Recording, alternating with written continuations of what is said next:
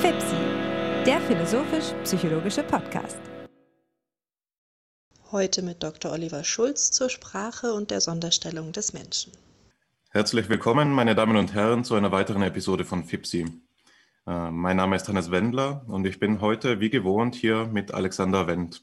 Grüß dich, Alexander. Schön, dass du da bist. Hallo Hannes, wir treffen uns an einem schönen Sommermorgen zu einem Gespräch. Einmal mehr sind wir zu dritt hier. Wen haben wir denn als Gast, Hannes? Ja, äh, wir haben heute Herrn Dr. Oliver Schulz hier zu Gast, ähm, den ich auch ganz herzlich begrüßen darf. Es freut mich wirklich sehr, dass Sie sich heute die Zeit genommen haben, mit uns zu sprechen. Ja, herzlichen Dank. Ich würde sagen, wir verfahren so, dass ich Sie kurz vorstelle und wir dann übergehen ähm, direkt in, zur Sache. Also Herr Schulz hat studiert in ähm, Trier sowohl Psychologie als auch Philosophie und in Homburg und Saar die Humanmedizin. Dabei hat er in seinem Psychologiestudium in Trier, insbesondere vom Professor Jochen Brandstetter, philosophische Impulse auf dem Gebiet der, der Entwicklungspsychologie erhalten, ähm, die zu einer Auseinandersetzung mit den Konzepten von Piaget und Kohlberg geführt haben.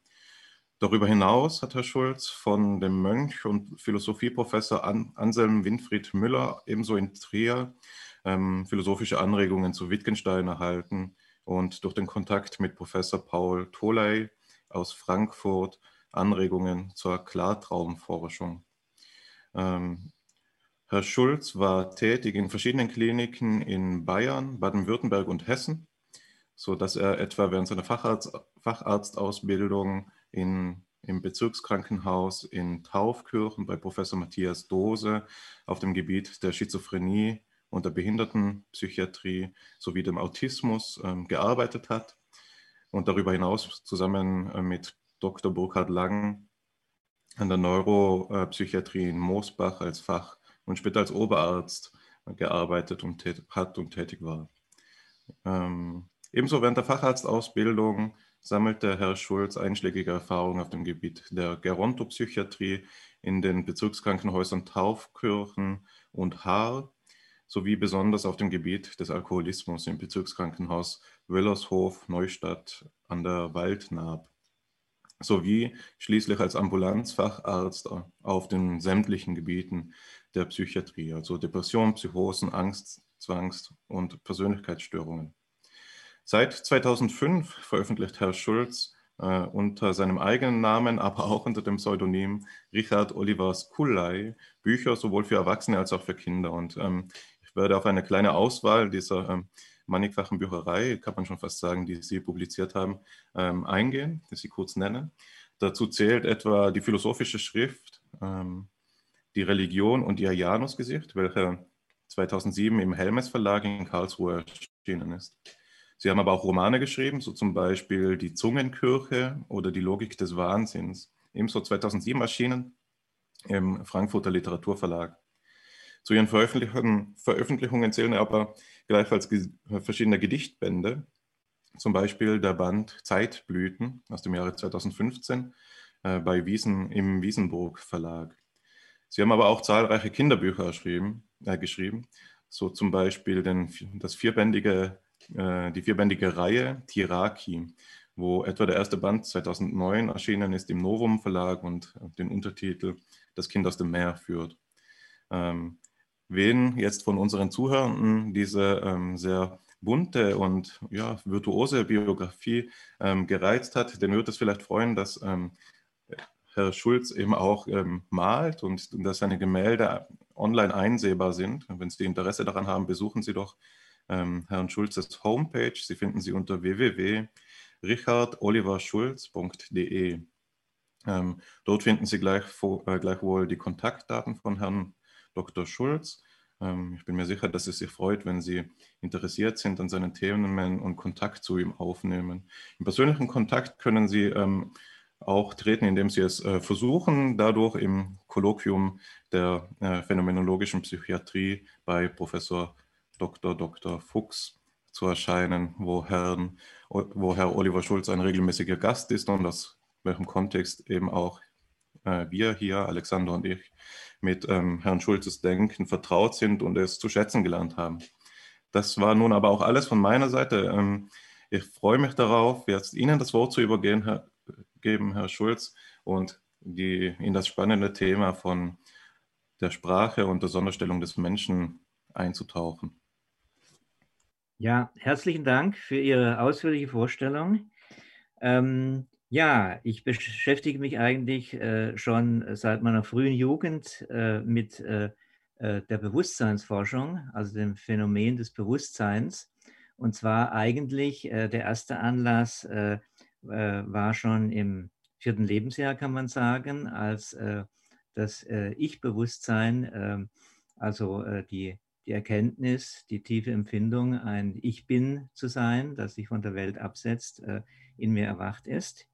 Und ähm, da hat äh, im, im, Laufe der Zeit äh, hat mich äh, die, die, Faszination überkommen, ähm, wie es möglich sein kann, äh, dass, ähm, äh, dass man sich als ein, äh, dass ich mich als ein Ich bin empfinde, quasi als Zentrum, als Mittelpunkt der Welt und dennoch nicht über diese Welt verfüge also äh, praktisch äh, mir, mir der Welt als Ganzes nicht bewusst sein kann, sondern da sind noch andere da, die, die ich auch als äh, andere Iche erfahre, und zwar äh, unmittelbar empathisch, also nicht etwa in, in Rückschlüssen im Sinne einer, ähm, äh, einer Mind-Theorie. Äh, und dann die, die Frage, also ich, ich, kann mich dieser Welt äh, potenzie potenziell unendlich aufschließen, kann also äh, äh, Erfahrungen machen, die geradezu äh, unbegrenzt sind. Äh, aber, der, aber, ich bleibe immer ich. Ich kann nicht äh, die anderen sein. Also ich bin quasi von den anderen abgeschlossen. Und es ist klar, dass ich nicht das einzige Zentrum der Welt bin. Und diese Frage hat mich also äh, fasziniert und eigentlich das ganze Leben äh, begleitet. Und äh, dann entstand daraus der Wunsch, also die, sowohl die Welt als auch andere Wesen und andere Menschen, andere Iche zu erschließen.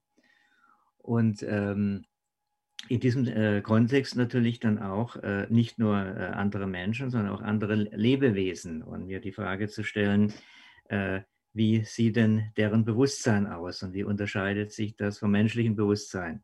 In diesem Zusammenhang äh, kann ich ein äh, Gedicht vorlesen, was ich im Alter von äh, 20 Jahren etwa geschrieben habe. Das ist äh, in dem Gedichtsband äh, Licht und Staub äh, veröffentlicht. Und da heißt es, also das Gedicht lautet, das Ich, der Wald ist grün, der Himmel blau, man wird aus der Natur nicht schlau. Der Jäger in der Uniform sieht tief im Gras den Regenwurm und denkt, was mag denn das wohl sein?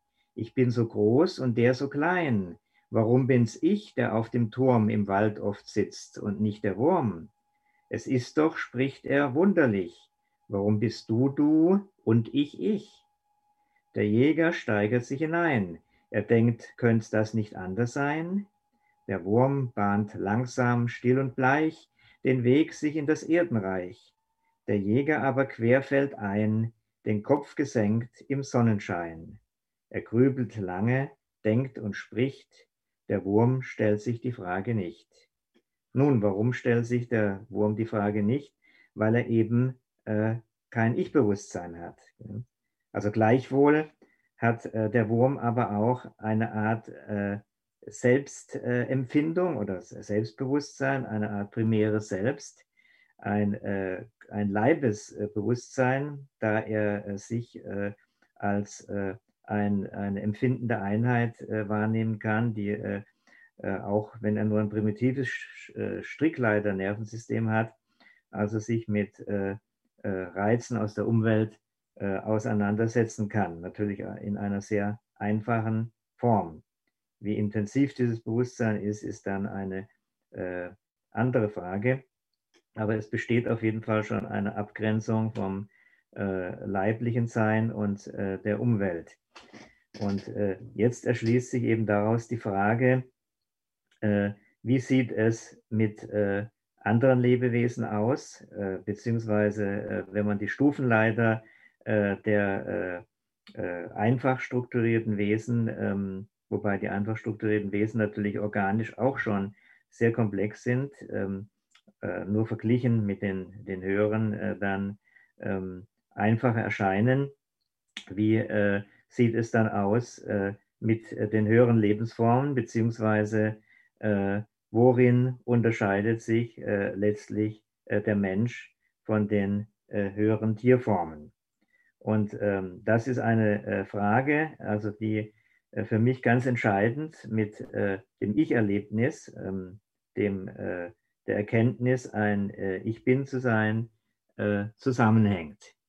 Jetzt haben in der, Naturwissenschaft, in der Naturwissenschaft ähm, äh, äh, in der bisherigen äh, oder auch früheren Verhaltensforschung über das Verhalten von Tieren, der Ethologie, ähm, kam und der Evolutionsbiologie, aber vor allen Dingen eben ähm, haben Evolutionsbiologen versucht, auf naturalistischer Art einen Unterschied zwischen, einen prinzipiellen Unterschied zwischen Mensch und Tier äh, zu erörtern. Und da tauchte zum Beispiel dann ähm, die Behauptung auf, ja, äh, äh, Menschen können Werkzeuge gebrauchen und stellen Werkzeuge her. Also eine rein äh, naturalistisch äh, auf das Verhalten orientierte äh, Aussage, die sich natürlich ähm, dann letztlich nicht als wahr erwiesen hat. Denn auch Tiere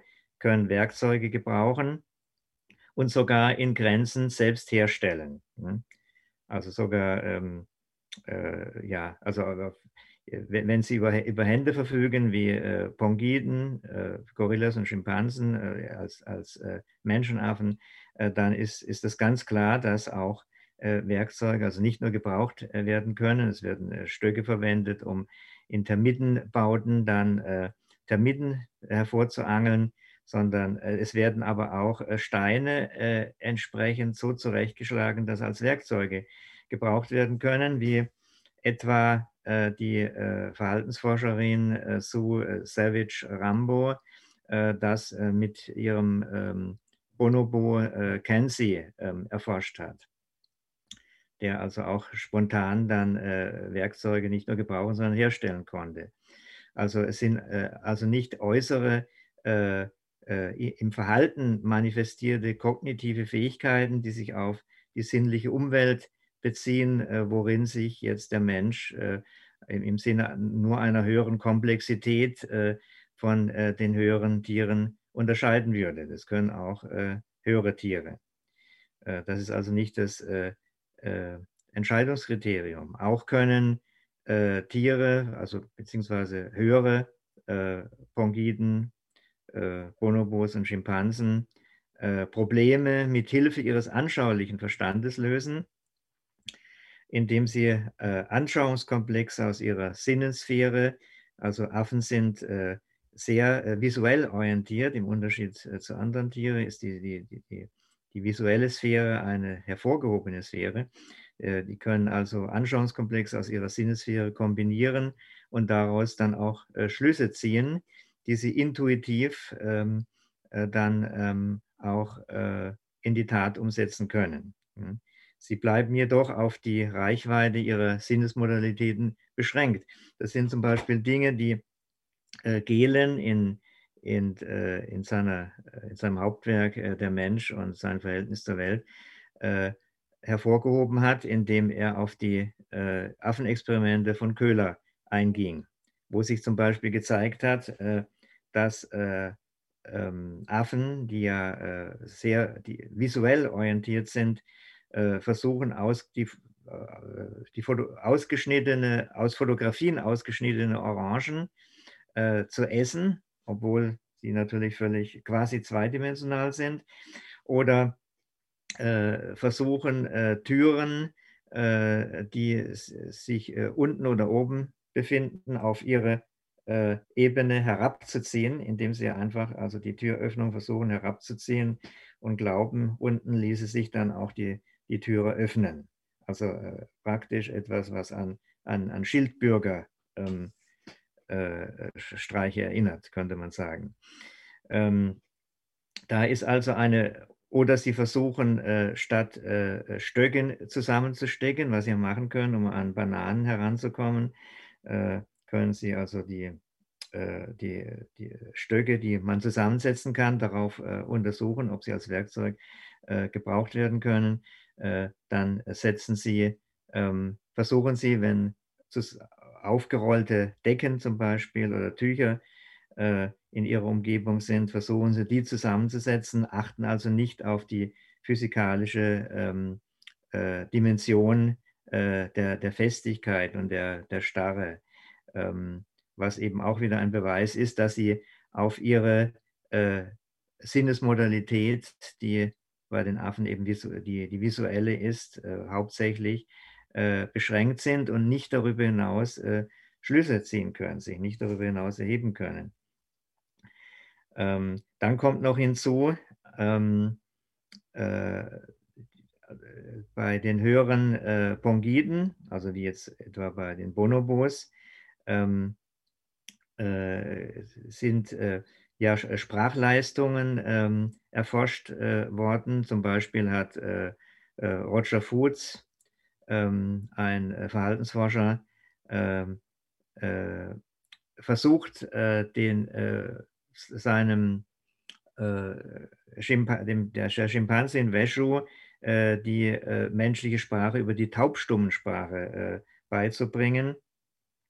Und da kommt es dann zu strukturellen Sprachleistungen in Form von ähm, äh, taub, äh, taubstummen Signalen, die, die ähm, äh, maximal äh, die äh, Sprachleistung anderthalbjährige Kinder äh, kaum überschreiten, aber immerhin fast diese Stufe erreichen und sich auch über Bedürfnisse und ähm, Absichten, Emotionen verständigen können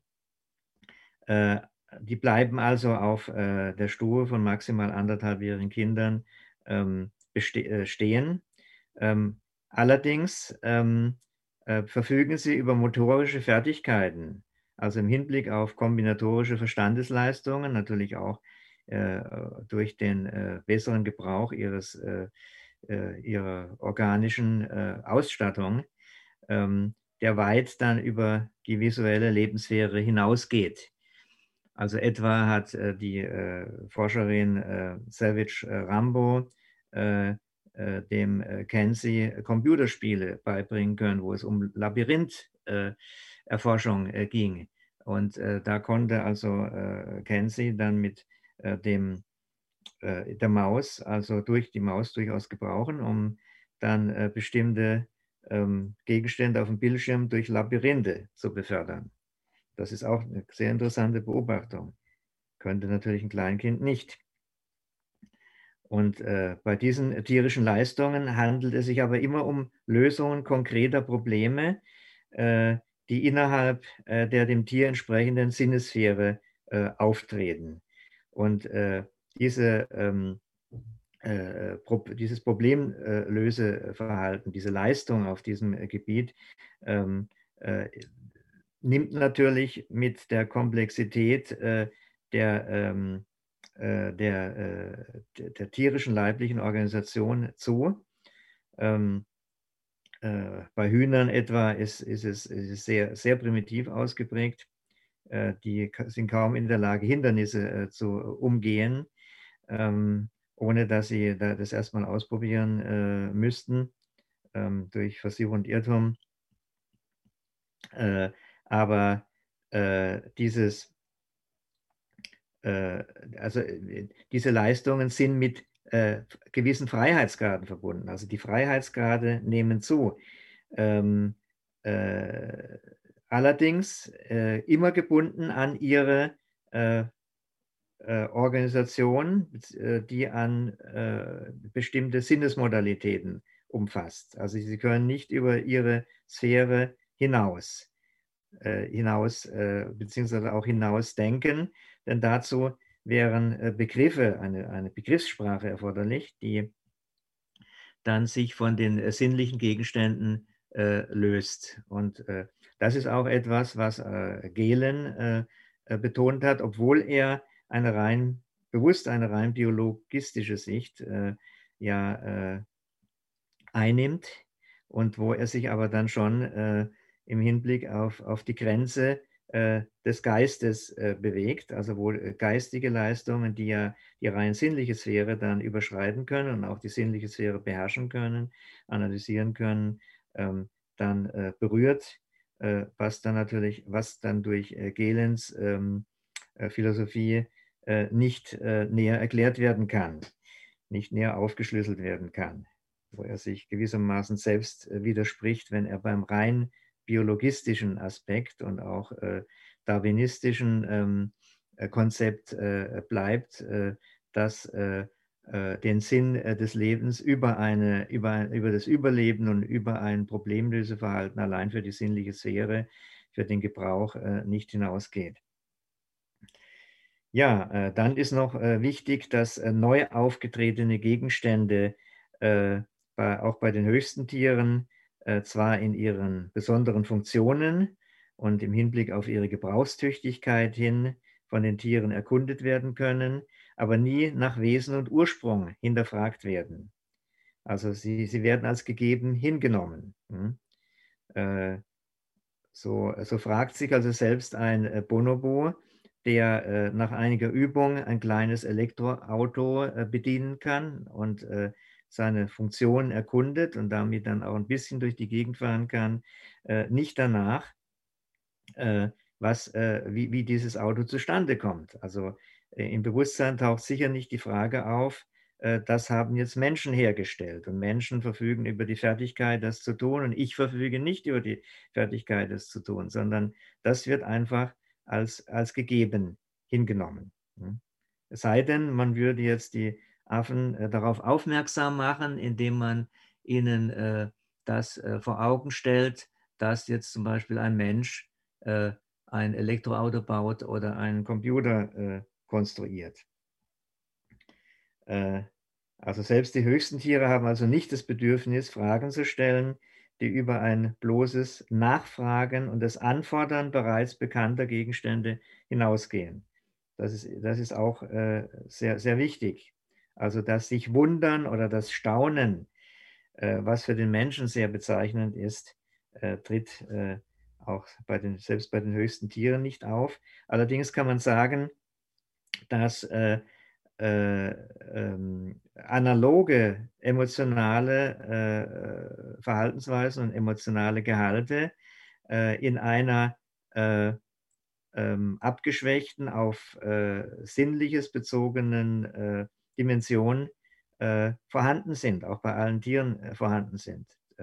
zum Beispiel, also Lachen und Weinen beispielsweise ist eine typisch menschliche Eigenschaft, aber Schimpansen und Bonobos können äh, ihr Wohlbefinden zum Ausdruck äh, bringen durch eine analoge Form äh, des Lachens, das dann so wie, wie, äh, wie so ein äh, ähm, äh, Grimassieren, ähm, wobei sie aber ein Wohlbefinden zum Ausdruck bringen, ähm, also als Grimassieren zum Ausdruck gebracht wird. Und was auch auf, den, auf, auf Kitzelreiz ähm, ausgelöst werden kann. Ähm, äh, dann haben äh, Tiere natürlich äh, keine äh, Begriffssprache, sondern eine Signalsprache. Äh, das heißt also Signale, äh, Zeichen, die dann auf Gegenständliches hinweisen, aber wohl im Bewusstsein aller Tiere mit der Sinnensphäre, mit der sehr reichhaltigen Sinnensphäre bei komplexen Tieren äh, verknüpft äh, ist, ähm, dass also diese, diese Signale, äh, ob das jetzt Laute oder Zeichen sind, meistens sind es ja Laute, die, die sind in, die, in ihre Umgebung, in ihre Umwelt eingebettet. Also sie verschmelzen gewissermaßen mit dem Inhalt, auf das sie hinweisen. Sie, sie haben keine Eigenständigkeit. Sie haben appellativen Charakter. Und ähm, äh, in diesem Zusammenhang ähm, haben diese, die Signale dann äh, vor allen Dingen Anforderungs- und Erwartungscharakter. Äh, Gefahrenanzeigung, äh, Erwartungscharakter, Anforderungscharakter. Sie äh, sind keine Namen im eigentlichen Sinne, natürlich dann auch keine eigentlichen Begriffe, sondern sie verweisen auf etwas, was äh, erst in der Umgebung, in, äh, in der Wahrnehmung auch für die anderen zum Ausdruck kommt. Und äh, das fragende Staunen und das Verwundern, das bei, für Menschen charakteristisch ist, äh, bleibt bei Tieren auf, eine, äh, auf die Emotion der Bestürzung und des Verwirrtseins beschränkt, falls bestimmte Erwartungshaltungen nicht erfüllt werden. Hm. Also es ist zwar ein Analog zum, zum, ein Analogem zum, zum Erstaunen, aber es ist eben doch etwas anderes, eine, eine mehr sinnlichere Form, nämlich äh, Stress, Bestürzung, Verwirrtheit, Ratlosigkeit. Ja. Und es braucht dann eine Weile, bis äh, das Tier sich dann wieder ähm, an, die gegeben, an die Gegebenheiten gewöhnt hat. Also es erzeugt eher Stress. Äh, wichtig ist auch im Zusammenhang mit der, mit der äh, be begrifflichen Sprachentwicklung bei, bei Menschen, äh, dass äh, damit dann auch die Fähigkeit der Analyse und Synthese einhergeht, also äh, auch das mathematische Denken. Also die Fähigkeit zu zählen, das heißt anschauliche Einheiten oder komplexe in zeitliche Schritte zu zerlegen und dann wieder begrifflich zusammenzuführen, das ist eine einmalige Fähigkeit, die nur der Mensch besitzt. Und äh, etwa seit dem vierten Lebensjahr, da kann man auch sagen, da wo eigentlich das äh, Bewusstsein Ich bin erwacht, äh, einsetzt. Und äh, diese Fähigkeit der Analyse und anschließenden Synthese äh, bilden dann die Grundlage sowohl für das mathematische äh, Denken als auch für das differenzierte sprachliche Begriffsvermögen, also was auch äh, Grammatik angeht, für verschiedene Grammatikformen, wo sich dann die, die Sprache äh, ganz von der sinnlichen Sphäre äh, löst und eine eigene äh, Sphäre mit eigenen Regeln äh, bildet. Und ähm, man hat ja festgestellt, das haben zum Beispiel die äh, Experimente, die, die die Verhaltensforscherin Iron Pepperberg in Arizona erforscht hat mit dem Graupapageien Alex, äh, der äh, in, in der Lage war, also äh, maximal sechs Gegenstände, maximal sechs Schlüssel zu identifizieren und dann auch in der richtigen Zahl zu benennen. Die hat also versucht, diesem Graupapagei die englische Sprache beizubringen, was also in, in, im Ansatz zur Verhaltensäußerung und zur Diskrimination dann auch sehr, sehr, über, sehr überraschend war. Ähm, der konnte also dann die Anzahl von bestimmten Schlüsseln zum Beispiel nennen. Natürlich, er hat nicht äh, ähm, äh, die Pluralform gebildet. Er hat three key gesagt und nicht three keys. Das ist auch äh, wichtig, was die, Eigenständigkeit der, der, Sprache eben erweist, zu der äh, ähm, Tiere nicht in der Lage sind, kein, kein Begriff von irgendwelcher Grammatik oder auch von, von Pluralbildung, die sich dann in, in ähm, äh, in, in, in, in, äh, in, in der, im, im Signal einer Sprache ausdrückt. Also auch für den Papagei ist äh, die menschliche Begriffssprache ein Signal. Und da ist eben jetzt Kennzeichen bei diesem Diskriminationsvermögen, dass sieben die, die äußerste Grenze ist, bis zu der hin ein Tier Zahlen diskriminieren kann. Das ist also das, was die intuitive Anschauung noch diskriminieren kann. Und ab, äh, ab da äh, muss, dann, äh, äh, muss man weiterzählen. Das ist übrigens auch eine Leistungsgrenze für den Menschen. Äh, wenn er nicht ähm, äh, zählen kann, beziehungsweise wenn er nicht schon ähm, in, in, abstrakter Weise eine analytische Clusterbildung begrifflich gebildet hat, um dann auch größere Zahlenfolgen zu überschauen. Ja, und ähm,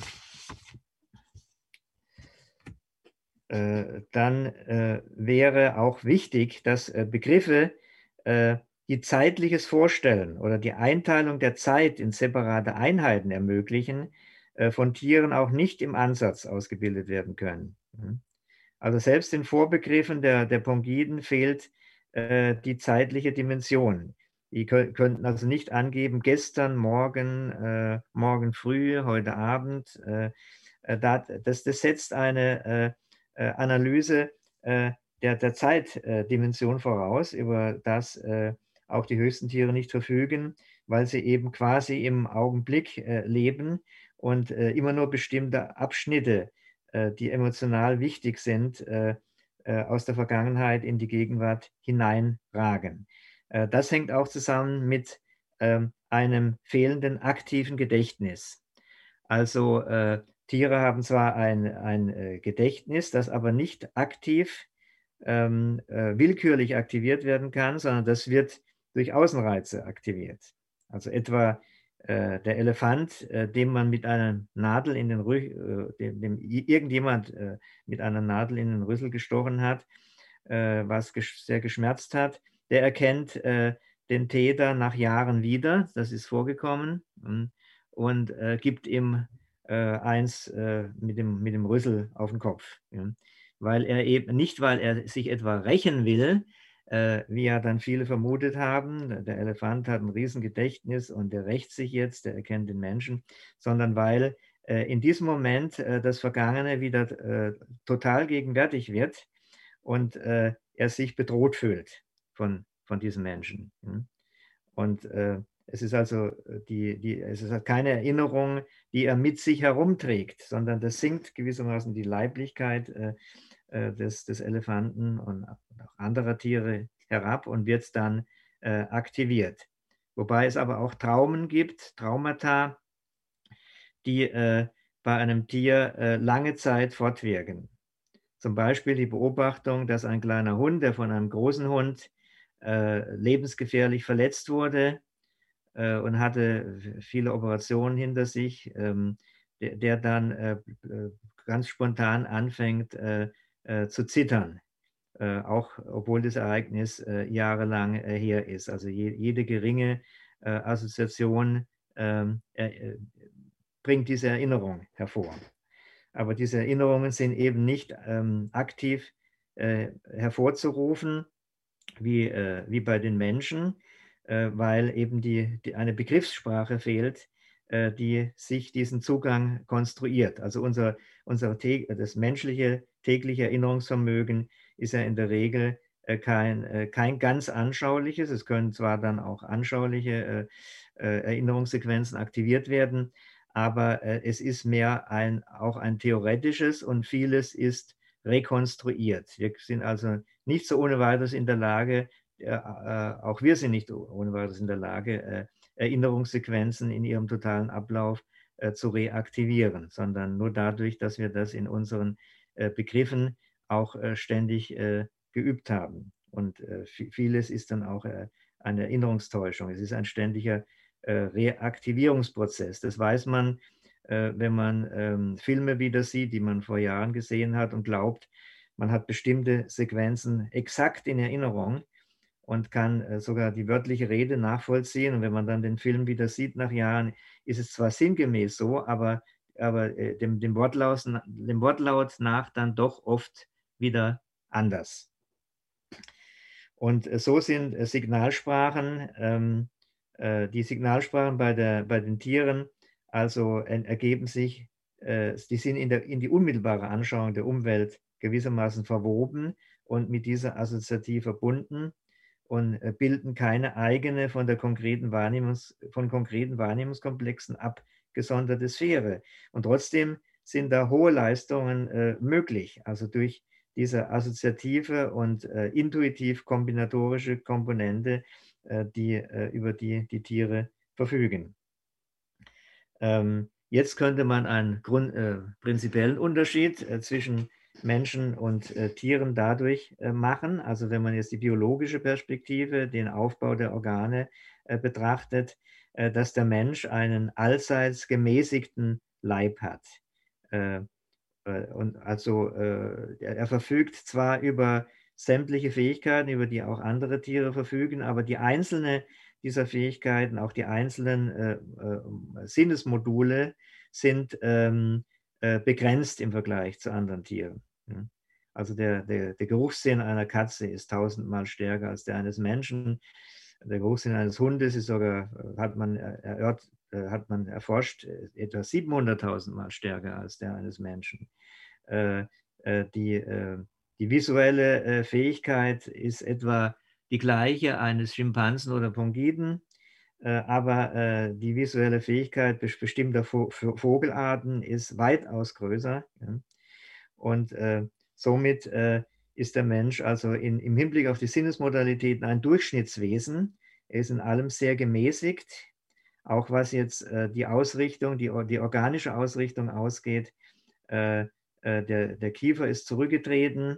Äh, er kann also mit, mit, mit, seiner, mit seiner, hat keine Schnauze, mit der er äh, andere Lebewesen packen kann oder sich Nahrung unmittelbar verschaffen kann und äh, äh, er, ist sein, er ist aufgerichtet, also in, in die äh, Vertikale. Äh, man könnte sagen, er ist vom, vom, vom, vom Erdboden nach oben aus, ausgerichtet. Er richtet sich auf, die, auf eine himmlische Sphäre auf, aus, wenn man da jetzt einen symbolischen Vergleich nimmt. Und natürlich dann auch dadurch, dass er in die Vertikale gerichtet ist, hat er geringere Fluchtmöglichkeiten, etwa wenn man es mit einem Jaguar äh, oder Löwen vergleicht. Äh, ähm, also in all diesen äh, spezifischen Sinnesmodalitäten ist er eingeschränkt ja, und, mit, und mit mäßigen physischen Leistungen ausgestattet, sowohl in der sinnlichen Wahrnehmung als auch äh, in, in, der, in, der, in der körperlichen Leistungsfähigkeit. Ja. Aber gerade dies ermöglicht seinem Bewusstsein eine relative Unabhängigkeit von, von seinem Leib ja, und äh, ermöglicht ihm auch eine Herrschaft über, über diesen seinen Leib. Also da ist eben dann auch wichtig, äh, ähm, was ich äh, herausgestellt habe, die ex exzentrische äh, Positionalität des Menschen nach Blessner, äh, der eben äh, mehrfach sich reflektieren kann und also nicht nur ähm, eine, nicht nur in Kommunikation mit seiner Umwelt steht, wie er auch äh, sämtliche höheren Tiere, äh, auch, auch die niederen, in einer gewissen Kommunikation mit der Umwelt stehen. Und bei äh, höheren Tieren ist diese Kommunikation sogar sehr komplex und auch gruppenbezogen. aber beim Mensch, der Mensch tritt mit dem Einzelnen in einen Dialog. Er verfügt zum Beispiel über die geteilte Aufmerksamkeit, also nach, nach Tomasello, indem er äh, unmittelbar an den Belangen äh, anderer Menschen äh, teilnehmen kann. Ähm, das ist sogar bei den höheren Tieren sehr gering ausgeprägt, also nur, nur im Hinblick auf, bestimmte, ähm, auf bestimmtes Funktionieren innerhalb der Gruppe oder, oder wenn, wenn, die, wenn es Tiere sind, die sozial eng verbunden sind. Also zum Beispiel eine Schimpansenmutter kümmert sich natürlich um ihr, ihr Junges und äh, hat, äh, hat da auch ein Mitgefühl, aber eine allgemeine Empathie, äh, die, die auch ein Hineinversetzen in die Position des anderen als Ich-Wesen ermöglicht, äh, das geht auch den höchsten Bongiden ab. Und äh, in, insofern ähm, hat der, äh, der Mensch die, die, die Fähigkeit äh, der empathischen Reflexion äh, was äh, natürlich über die Theory of Mind hinausgeht. Es ist keine, keine rationale äh, Angelegenheit. Ähm, aber allein das ist bei, den, bei Tieren eben nur in Ansätzen ausgeprägt und auf ähm, engere Kreise bezogen. Also eine, weder eine Theory of Mind noch ein empathisches äh, Vermögen ermöglicht es den Tieren, äh, das Verhalten anderer vorauszusehen, sondern da spielen dann äh, andere äh, Bereiche der, der Erfahrung und der visuell, visuellen äh, Perzeption äh, eine Rolle. Also in diesen Belangen kann man also eine, einen deutlichen Unterschied sehen, also den Hiatus, der den Menschen vom Tier unterscheidet dass äh, der Mensch über diese sinnliche Sphäre hinaus wächst und ausgerichtet ist auf ein Ganzes, auf ein Weltganzes. Man könnte sagen dann auch, äh, äh, weil ja äh, die, äh, die, die Sphäre des nur Gegebenen, äh, des rein Geschöpflichen ähm, äh, übersprungen wird, über, transzendiert wird, auch auf das Göttliche hin. Und ähm, das, genau das ist das, was bei den Tieren nicht möglich ist, obwohl all diese ähm, Tendenzen in Ansätzen natürlich auch bei den Tieren vorhanden sind. Die Fürsorge der, der, der Muttertiere, die äh, dass ein enger sozialer Kontakt aufgebaut wird, ähm, zum Beispiel zwischen den, ähm, äh, der Schimpansenforscherin und dem, dem Schimpansen. Und äh, dass äh, in, insofern äh, dann auch äh, Leistungen erbracht werden können von den Tieren, die in den natürlichen Gegebenheiten gar nicht erbracht werden können, auch nicht beobachtet werden können, allein durch eine soziale Beziehung was eben zeigt, dass in, in jedem Tier sogar ein, ein, ein hohes, unentdecktes Potenzial vorhanden ist. Ähm, das jetzt im Hinblick auf die Möglichkeit einer Evolution, wie auch immer man sie sich vorstellen mag, ähm, die, die Erklärung der Evolution durch darwinistische Vorgaben ist, ist auf, auf jeden Fall unzureichend. Ähm, das äh, kann auch in, in, dieser Weise nicht klappen, ähm, wenn man nicht noch andere äh, Gegebenheiten und äh, Funktionsweisen voraussetzt. Gut, also das, das zunächst mal ähm, als Überblick. Haben Sie ganz herzlichen Dank für diesen ausgesprochen denkwürdigen, komplexen und umfassenden Einstieg in das Thema dass ich einfach einmal, um unser Gespräch zu initiieren, ähm, reformulieren möchte oder in meinen eigenen Gedanken ähm, weiterdenken möchte, um, um auf einen Punkt zu kommen, bei dem wir vielleicht äh, einen, einen Austausch beginnen können.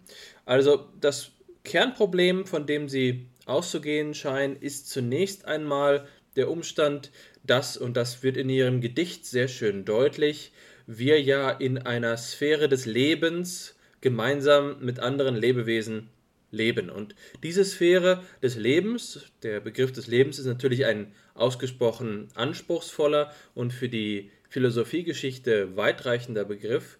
Diese Sphäre des Lebens können wir als beispielsweise organische beschreiben.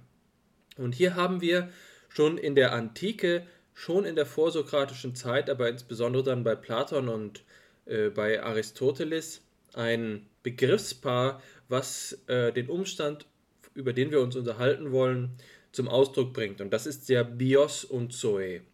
Bios als etwas, was wir als die Das vernunftbegabte Leben betrachten können, während Zoe die allgemeine Beseeltheit ist. Und das ist eben etwas, ähm, was für Aristoteles auch für Pflanzen gilt ähm, die Beseeltheit, aber für das menschliche Lebewesen gilt darüber hinaus eben auch das, was in dem Begriffspaar Physis und Nomos zum Ausdruck kommt. Nomos also die Fähigkeit zur Einsicht und zur Befolgung von Gesetzen.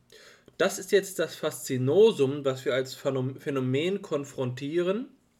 Was bedeutet es, dass es bestimmte Lebewesen, nämlich die Menschen gibt, die, äh, darauf haben sie ja auch jetzt in verschiedener Weise Bezug genommen, in ihrem Denken über die anderen Lebewesen hinausgehen. Und zwar insbesondere dort, ähm, wo der Jäger fragt, warum bist du du? Aus verschiedener Sicht. Einerseits der dialogische Gesprächspartner, von dem Sie ja gerade in der Sozialsphäre gesprochen haben, der Wurm als du in diesem Sinne, der ja auch von Martin Buber exploriert worden ist, als eine authentische ähm, Sozialsituation, Gemeinschaftssituation, aber andererseits schon wegen dieses Fragepartikels. Warum? Das Fragen schlechthin. Erwin Strauß hat einmal vom Menschen als einem fragenden Wesen gesprochen und sie haben gesagt, nur der Mensch verwundert sich, der Mensch hat Faszination, die Tiere fragen nur nach, sie erkundigen sich vielleicht um etwas, bitten um ähm, die Verfügbarkeit von äh, von einer Speise zum Beispiel ähm, Nahrung, Nahrung im weitesten Sinne. Also wir haben nach ihrer Darstellung die, das Denkvermögen der Tiere, was auch ein Denken ist, insofern als sie von Lösungen konkreter Probleme sprechen. Und das ist ja gerade für mich als Psychologen ein Schlüsselwort, da ich ja meine bisherige Forschung intensiv äh, auf die Probleme gewendet habe, ist das eine wichtige Frage. Was sind Wolfgangs Köhlers Versuche mit den Schimpansen auf Teneriffa? Was bringen die zum Ausdruck hinsichtlich der Denkfähigkeit? Und Sie sagen jetzt, das sind zwar Schlüsse, aber es sind keine Schlüsse, die auf der Grundlage von Begriffen, ähm, Begriffen gebildet werden. Und diese Begriffe bringen Sie mit der Frage danach, was das Wesen und was der Ursprung von etwas sei, in Verbindung.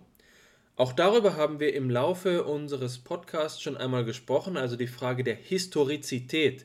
Wir haben seinerzeit ähm, über Nietzsche gesprochen und da ging es um die Frage, ob der Mensch nun ähm, historisch verankert ist, ob der Mensch in einem Zusammenhang steht, der ähm, ihm gestattet, über den Augenblick hinaus zu leben.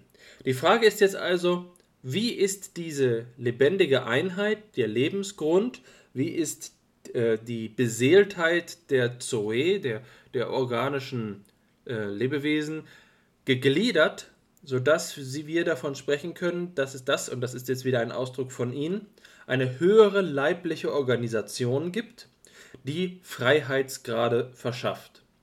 Dabei ist der Begriff Freiheitsgrade ja ein Begriff, den wir ähm, in der Statistik eigentlich verwenden, der aber oft dann mit dem Begriff der Freiheit in Verbindung gebracht wird.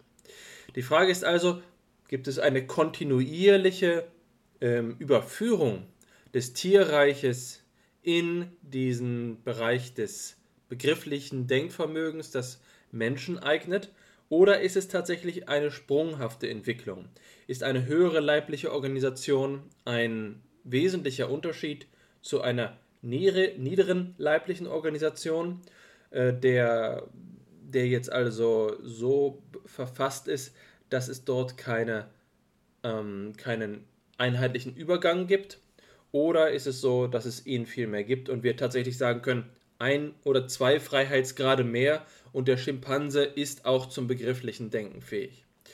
Die Suche ist also diejenige nach dem Spezifikum des Menschen und ein Anhaltspunkt scheint mir dabei zu sein, genau so wie Sie es dargestellt haben, dass wir, um es mit Ernst Kassierer zu sagen, bei Tieren durchaus die Ausdrucksfunktion beobachten können. Tiere drücken sich aus auf verschiedene Weise und sogar die Darstellungsfunktion in Ansätzen finden, aber die Bedeutungsfunktion sich in der Signalsprache der Tiere nicht findet.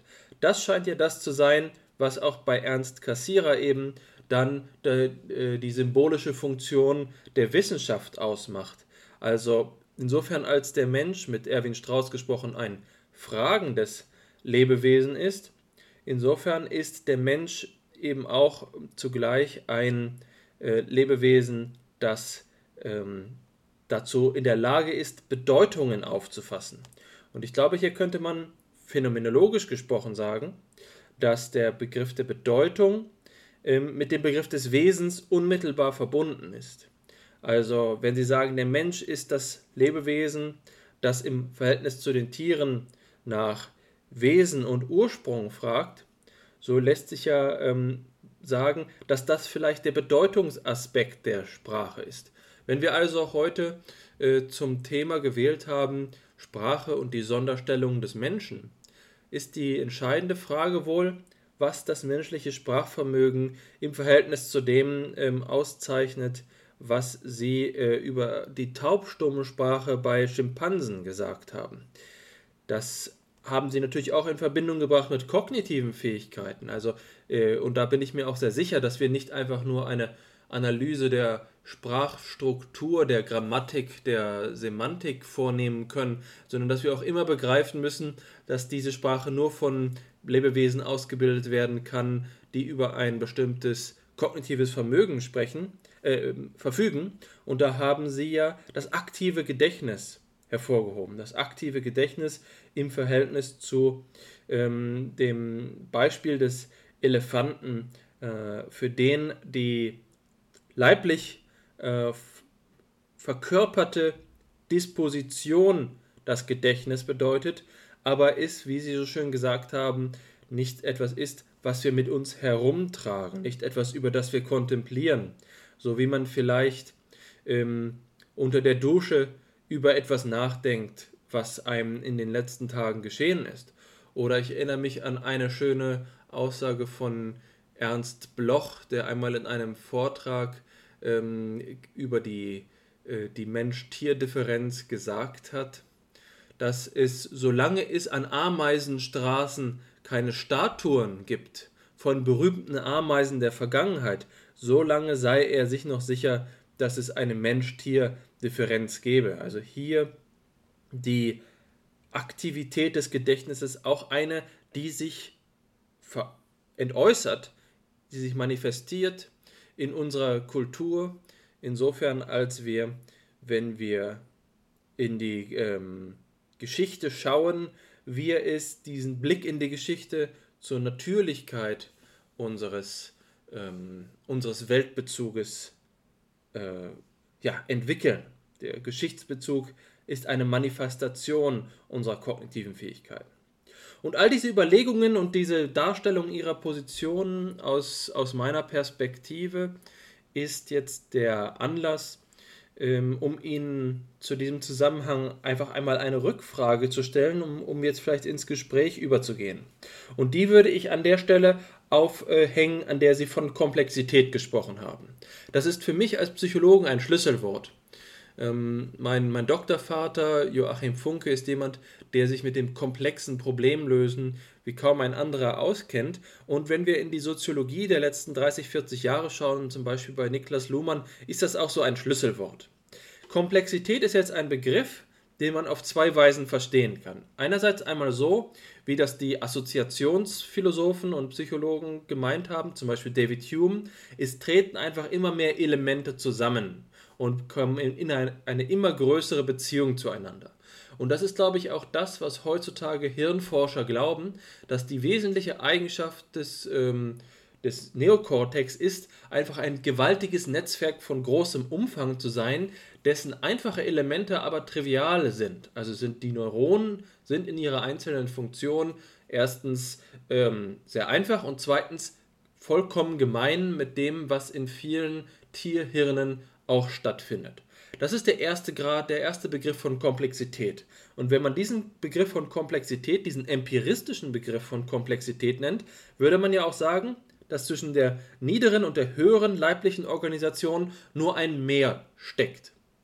Aber dann sollte es uns doch gerade wundern, dass das menschliche Nervensystem, genauso wie Sie es gesagt haben, der allseits gemäßigte Leib des Menschen, nicht das schwerste und auch vielleicht nicht das neuronreichste des äh, Tierreichs ist. Oder zumindest ließe sich sagen, es würde ähm, zu erwarten sein, dass verschiedene Organismen, die eben besonders groß sind und auch ein größeres Gehirn verfügen, dass die gerade aufgrund dieser, dieser ersten Idee von Komplexität auch zu höherer Kognition in der Lage wären. Und deswegen ähm, denke ich an einen zweiten Begriff von Komplexität. Einen Begriff, der viel stärker in die Idee eines Holismus geht der Idee, dass Komplexität eben auch die Tiefe des Lebens in einer Erfahrung äh, bedeutet, die man nicht auf eine Vielfalt von Elementen, sondern eine Qualität von Elementen beziehen muss. Und insofern würde ich Sie einfach fragen, in Ihrer Vorstellung von der Mensch-Tier-Differenz, welchen Begriff von Komplexität meinen Sie? Gehen Sie in Ihrem Denken von einem Komplexitätsgrad des reinen Umfangs aus oder würden Sie auch sagen, es handelt sich um distinkte qualitative Unterschiede im beispielsweise organischen oder kognitiven Aufbau des, ähm, des menschlichen Lebens? Ja, vielen Dank äh, für Ihre Ausführungen, denen ich auch äh, äh, zustimme. Ähm, es ist so, ähm, eigentlich äh, muss man äh, zwischen, äh, wie Sie ja schon sagten, zwei Dimensionen von Komplexität unterscheiden.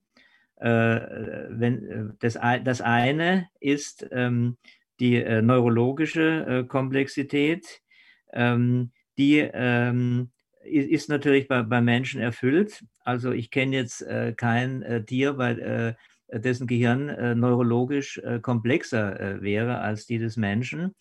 wenn man jetzt an das des Delfinen denkt, beispielsweise, ähm, das ja rein vom Äußeren her, von seinen Windungen her, noch viel komplexer aussieht, da hat man ja festgestellt, dass das Verhältnis der Neurone zu der Gliamasse, zu den, zu den Gliazellen recht spärlich ist, vergleichsweise, sodass ähm, da auch die, äh, das Kriterium der höheren Komplexität äh, nicht erfüllt ist und nicht keineswegs das Gehirn des Menschen übertrifft, sondern eigentlich darunter bleibt, immer noch deutlich darunter bleibt, obwohl es von der Form her dem Menschen sehr ähnlich ist und tatsächlich mehr Windungen aufweist. Ja, die, die neurologische Komplexität ist natürlich, wenn man jetzt die Sache stufenweise äh, ansieht, von, von, der von der Quantität her, äh, wohl äh, eine äh, äh, gewisse Notwendigkeit, äh, um dann auch ein, de, dem, dem Menschen oder dem jeweiligen Wesen eine werkzeugliche Grundlage zu liefern, um das, das, das Bewusstsein dann zu entfalten in den jeweiligen äh, äh, Gegenständen. Wobei äh, da es auch nur eine relative Korrelation gibt. Es gibt ja auch äh, äh, Patienten, menschliche Patienten, die ähm, bei denen man, bei denen einige Teile des Gehirns sogar fehlen. Und das hat man dann festgestellt in, im MRT, Magnetresonanztomographie, ähm, äh, dass äh, eine ganze Hirnhälfte fehlt beispielsweise oder ein riesiges Loch im Gehirn vorhanden ist. Und trotzdem sind die kognitiven Fähigkeiten nicht geringer. Die, äh, die waren unauffällig auf diese Weise. Da gab es mal eine Patientin, die, die hatte ein sogenanntes Dandy-Walker-Syndrom, wo also die inneren Hirnventrikel total erweitert sind und da, äh, das war eine äh, Schülerin, das war eine, die Beste in der Klasse, äh, die dann äh, immer wieder unter Kopfschmerzen gelitten hat. Dann hat man sie also untersucht und äh, festgestellt, äh, erstmal war man ganz entsetzt, dass man zunächst mal gar kein Gehirn gefunden hat. Und dann hat man festgestellt, dass nur eine dünne neuronale Schicht ähm, an der Oberfläche vorhanden war. Und trotzdem waren die Kognitionen nicht beeinträchtigt. Also das das sind Hinweise darauf, ähm, dass ähm, äh, nicht äh, äh, die Materie die geistigen Fähigkeiten schafft, sondern dass es eine relative Grundlage ist und vor allen Dingen natürlich, dass bestimmte Zentren auch im, im, im Gehirn wichtig sind, wenn, wenn, die im, wenn die im neuronalen Verband verschwinden oder geschädigt werden, dann ist eine Koordination nicht mehr möglich. Aber das Gehirn ist, ist, ist somit jetzt nicht der Erzeuger äh, geistiger Fähigkeiten oder des, des Bewusstseins, sondern äh, das Gehirn ist äh, quasi ein, äh, ein, ein, ein, Organ, ein, Organon, ein Werkzeug. Hm? Und äh, in, in, in dem sich ähm, äh, eine, äh, ja, das, das Bewusstsein äußert, aber das Bewusstsein ist nicht äh, das Gehirn. Es ist in, in relativer Weise natürlich an Gehirnfunktion gebunden. Also gibt es da noch eine andere Ebene, nämlich, wie Sie sagen, die, die qualitative Ebene. Und äh, die äh, wird eben erreicht, äh, wenn eine bestimmte Komplexität in der Gesamtheit allerdings erreicht ist. Also jetzt nicht im, im, im, im einzelnen Organ, sondern in der Gesamtheit. Der Mensch ist ein, ein Ganzes und, äh, und äh, man kann nicht einfach das Gehirn da abtrennen, was ich ja jetzt, äh, äh was ja auch erwiesen wird, dass diese Abtrennung nicht möglich ist, weil ähm, äh, äh, die Quantität der, der Neuronen allein eben nicht das Bewusstsein ausmacht. Das Bewusstsein ist in sich selbst eine Einheit.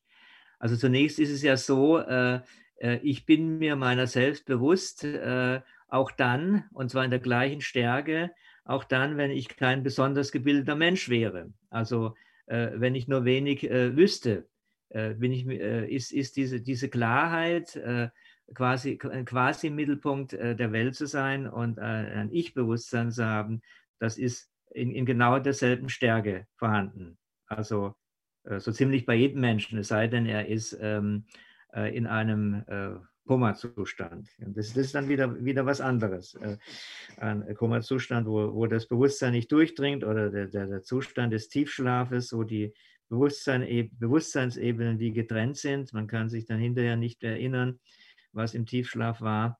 Ähm, dass da auch, äh, auch selbst im Tiefschlaf Bewusstsein ist und Bewusstseinsvorgänge und dass bestimmte Abläufe da sind, die äh, Bewusstseinsprozesse wiederholen, zeigt sich ja zum Beispiel beim Schlafwandeln. Ja an, das ich, äh, an dessen Inhalt sich der Schlafwandler nicht erinnern kann.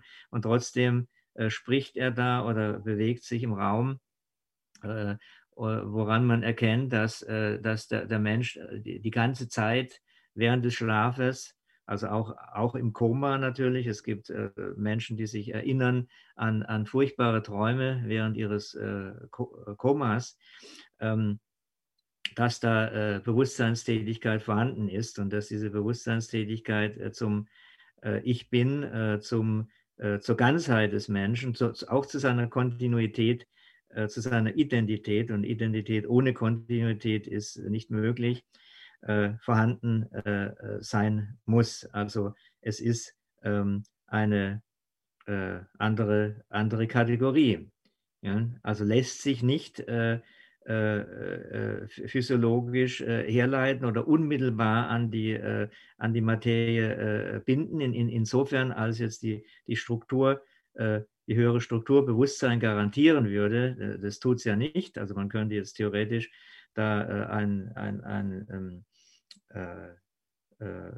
einen hirnähnlichen Computer, wobei der Computer ganz anders funktioniert als ein menschliches Gehirn, äh, äh, rekonstruieren und hätte dann neuronale Tätigkeit konstruiert, aber es bleibt dann ein Androide, dem alles eingegeben werden muss und der nicht frei über, äh, äh über, eine freie Kommunikation verfügen kann. Denn wenn da nichts einprogrammiert wurde, äh, wird er dann äh, vom Thema abweichen und irgendetwas, was ihm einprogrammiert wurde, was assoziativ ähnlich ist, dann zum Besten geben, woran man eben dann erkennt, ähm, dass ähm, es äh, äh, dass er kein Bewusstsein hat. Also das, der, der, der Turing-Test äh, wäre damit äh, nicht erfüllt und ähm, äh, den kann auch äh, äh, niemand erfüllen, wenn, man, wenn man die Kriterien hochschraubt. Also jetzt, gut, ähm, ja, das wäre das, was ich dazu zu sagen habe. Wenn Sie damit zufrieden sind, Sie können vielleicht noch weitere Fragen stellen. Das würde ich unmittelbar gerne tun. Und ähm, zwar kann ich, äh, glaube ich, einen direkten Anschluss finden an die Reflexion, die Sie beide nun verhandelt haben, nämlich die Frage nach äh, der Komplexität. Und ich denke, wenn man diese Frage zuspitzt auf die ähm, Frage nach dem Unterschied eben von Mensch und Tier oder eben im Lichte diese Frage ähm, erneut reformuliert, dann stellt, äh, bedeutet die Frage nach der äh, Komplexität immer auch die Frage nach der Kontinuität. Nicht wahr? Also ähm, ist es nicht möglich, diese Unterschiede, von denen Sie gesprochen haben, die zwischen Mensch und Tier bestehen, zu gradualisieren, sodass sie auf die eine oder andere Weise auch relativiert werden würden. Ähm, das soll gar nicht heißen, dass das meine Meinung wäre, aber ich denke, es wär, ist ein wichtiges Diskussionsangebot, das auch sozusagen den ähm, philosophischen und empirischen Mainstream widerspiegelt in dieser Frage. Also ähm, dadurch, dass sie sich gegen die Evolutionstheorie wenden oder ähm, zumindest sie als unzureichend für die vollständige Betrachtung eben der Sonderstellung also der Frage nach der Sonderstellung des Menschen ausweisen, ähm, begeben sie sich ja in sozusagen ähm, eine, eine, Oppo, ja, eine Oppositionsposition. Nicht wahr? Also sie stellen sich gegen den Mainstream damit. Ähm, das ist mir auch sympathisch, aber man muss das Ganze, glaube ich, zu Ende denken. Und ähm, ich will jetzt einfach mal so vorgehen, dass ich zwei ähm, Beispiele nenne für ähm, Befunde, die vielleicht ähm, das Ganze in Frage stellen könnte, wie stark eben der Unterschied von Mensch und Tier zu fassen ist. Äh, das erste betrifft Ihre Ausführungen, die Sie anhand ähm, des Papageis Alex ähm, mit äh, der Forschung von Peppenberg eben oder Beppenberg, ich bin mir unsicher, ähm, ähm, gemacht haben. Und dort war die Idee ja die, dass ähm, das Tier zwar dazu in der Lage ist, ähm, menschliche Sprache in ähm, gewissen Charakteristika nachzuvollziehen, aber doch nicht in ihrer Gänze. Also das, was Alex ermangelt, ist die Pluralbildung oder im weiteren Sinn eben irgendeine Form des Verständnisses von Grammatik oder Syntax. Ähm, was er allerdings ähm, zu lernen imstande scheint, sind dann ähm, einzelne ähm, Worte oder andere Funktionen ähm, der Sprache, wie beispielsweise eben das Zählen. Und jetzt denke ich da an die Forschung von, im, im Labor von Klaus Zuberbühler aus ähm, der Schweiz. Und dort konnte gezeigt werden am Beispiel von Campbell Monkeys, ich kenne den deutschen Namen leider nicht, aber diese Campbell Monkeys werden da ausgewiesen als die, ähm, diejenigen Affen, die die quasi komplexeste äh, Protosprache aufweisen. Und das Ganze sieht so aus, dass diese Affen dazu in der Lage sind, invariable Suffixe an variable Wortstämme oder Lautstämme anzuhängen. Nicht wahr? Also es gibt eine variable Wortstämme, zum Beispiel, also ich zitiere das gerade aus dem Paper, Krack oder Hock. Und dort wird der invariable, ähm, das invariable Suffix angehängt O, ne? das, sodass man ähm, Krack, äh, dass sie Krack rufen können oder eben Krack O. Und dieser Suffix verändert allerdings ähm, die Bedeutung des Ausrufs auf eine ganz spezifische Weise, und zwar auf diese Art, dass ein einstmals spezifischer Alarmruf, Krack, der zum Beispiel eben ähm, Vorsicht Adler bedeuten kann, generalisiert hin zu, äh, eben wenn man Krack O hört, wissen die anderen Affen sozusagen, dass es jetzt nicht ein Adler ist, sondern eine nicht weiter spezifizierte Gefahr aus ähm, dem Luftraum, nicht wahr? Also das wird interpretiert in dieser Forschung, eben Fitch und Zuberbühler haben sich da sehr verdient gemacht, als ähm, Zitat, the most complex example of proto-syntax in any animal communication known to date. Ähm, das heißt, das komplexeste Beispiel für so etwas wie eine Protosyntax. Und warum ich das Beispiel anführe, ist jetzt das folgende, äh, ist der folgende Grund. Ähm, wenn man das mitgeht und sagt mit ähm, Fitch und Superbühler, dass eben hier so etwas vorliegt wie eine Protosyntax, dann wird dadurch natürlich die These der anthropologischen Differenz in Frage gestellt, die das Anthroponinon, also das äh, Alleinstellungsmerkmal des Menschen in der Sprache sieht. Ähm, also es ist dann nicht mehr klar, ob ähm, Alex quasi repräsentativ war, der Papagei, für das, was die Tiere in ihrer äh, Diversität vielleicht doch zu leisten in der Lage sind. Das ist das eine Beispiel, das man von der Seite der, einer ähm, ja, von, von dem Kontinuitätslager quasi bringen müsste. Ein anderes, und das kann ich kürzer ausführen, ist das von Terence Deacon, der eben dieses Buch des, The Symbolic Species geschrieben hat. Ähm, das nimmt Bezug auf Ihr Beispiel vom Lachen und vom Weinen, das ja mit Helmut Plessner, der auch mir, einer meiner nächsten Anschlussautoren ist, ähm, ausgewiesen haben als humanexklusive Weisen der Emotion, des emotionalen Ausdrucksverhaltens. Deacon interpretiert das Ganze anders. Äh, natürlich mit ähm, über 50 Jahren Abstand. Deakin sagt, was wir im Lachen und im Weinen erleben, ist gar nicht so sehr bloß ein Alleinstellungsmerkmal des Menschen, sondern es sind die letzten Überreste eines einstmals geteilten Laut- und Rufsystems, das wir mit anderen Primaten eben geteilt haben, nicht wahr? Also zwar mag die Art und Weise, wie wir lachen und weinen, ähm, einzigartig menschlich sein, aber Sie äh, beziehen sich zurück und stehen in einer evolutionären Kontinuität zu dem, was andere Primaten ähm, leisten können oder wie sie sich eben artikulieren können, so Deakin.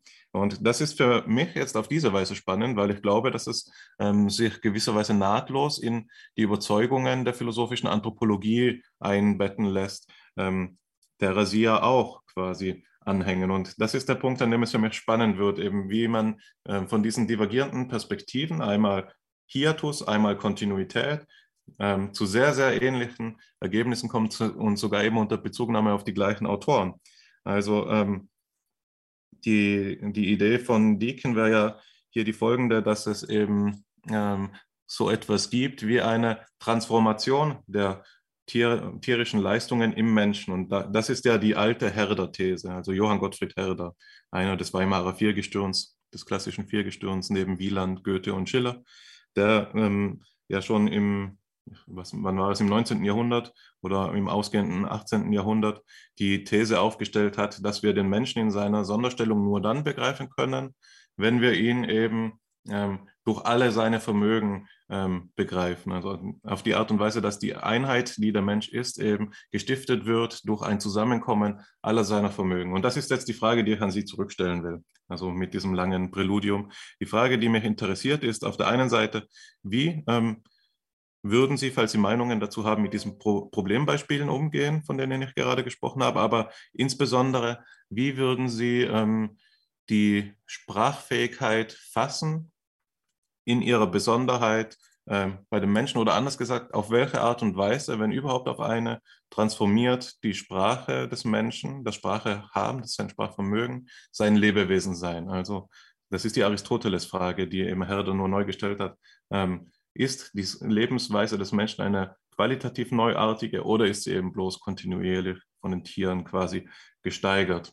Ähm, Genau, ich würde Ihnen äh, hier kurz die Gelegenheit geben zu antworten und ähm, unser erstes Material, auf das wir dann auch eingehen werden, bezieht sich ja auch auf genau diesen Fragenkomplex, sodass ich vorschlage, dass wir dann direkt dazu übergehen. Ja, vielen Dank. Ähm, also ähm, dazu muss ich sagen, dass ähm, die Auffassung Herders äh, so, so, in etwa äh, meiner äh, tatsächlich äh, entspricht. Und ich lehne ja auch nicht die Evolution ab, sondern nur äh, die, die darwinistische Version. Hm? Also das, das muss man ja äh, unterscheiden, wobei es natürlich schwierig wird, jetzt einen unmittelbaren Vorfahren äh, des Menschen in, in einer ähm, festzumachenden ähm, Primatenform zu, zu finden. Das, das, das wird schwierig, weil äh, man ja nur äh, sehr, äh, weil jede äh, Lebensform, die, ähm, die, die, unter den Menschen äh, spezialisiert ist. Und zwar in, in, einer, äh, in einer Weise spezialisiert, sodass da ganze organische Umbau, ein ganzer organischer Umbau stattfinden müsste. Und so ist es, wird es schwierig sein, da ähm, äh, eine, einen direkten Vorfahren zu finden, sondern man muss davon ausgehen, dass das alles äh, dann doch äh, letztlich Zweige sind. Ähm, gut, aber das, das ist das eine Problem.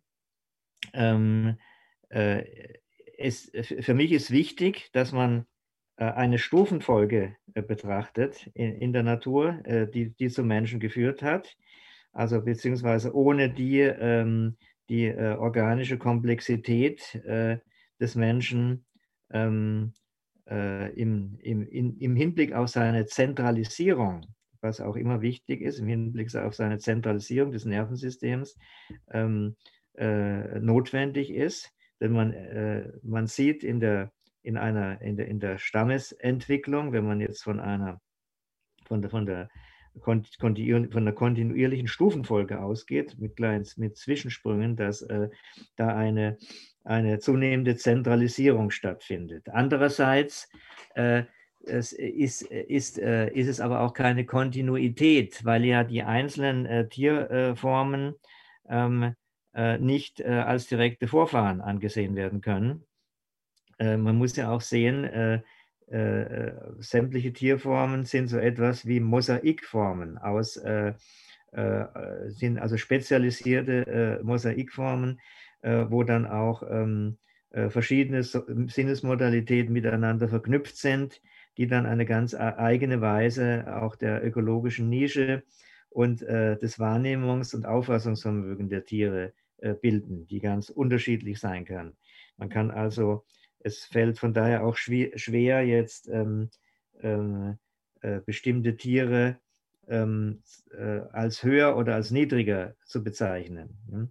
Das ist, das ist eine, eine grundsätzliche Schwierigkeit, aber insgesamt ähm, zieht sich doch eine zunehmende Zentralisierung äh, hindurch, äh, dass eben ähm, äh, ja, etwa äh, beim, beim, beim Hohn bestimmte ähm, ähm, bestimmte, also Hirnstammabschnitte noch im äh, verlängerten Rückenmark und äh, im, im, Rückenmark an sich äh, sitzen und äh, von, von, daher äh, dann auch, äh, wenn, wenn der Sohn geköpft wird, der, der Leib immer noch agieren kann über eine gewisse Zeit. Zum Beispiel. Oder dass eben ein, ein Regenwurm, um noch ein primitiveres Beispiel zu nennen, wenn er durchgeschnitten wird, bewegen sich beide Teile noch, als ob beide Teile äh, noch der Regenwurm äh, als Ganzheit wären. Aber äh, das Kopfende überlebt, wenn es nicht zu kurz ist und äh, der, der, der Schwanzteil stirbt ab. Ja. Also auch da ist aufgrund des Strickleiternervensystems noch keine äh, Zentralisierung äh, ge gegeben. Und ähm, so, so kann man also äh, richtungsmäßig ein, ein, eine Stufenfolge sehen, aber äh, gleichzeitig äh, äh eine, eine Zerstreuung von, ähm, von, äh, von, Organisationsformen, die alle quasi äh, im Menschen zusammenfließen, in einer gemäßigten Form zusammenfließen. Hm? So könnte man das auffassen.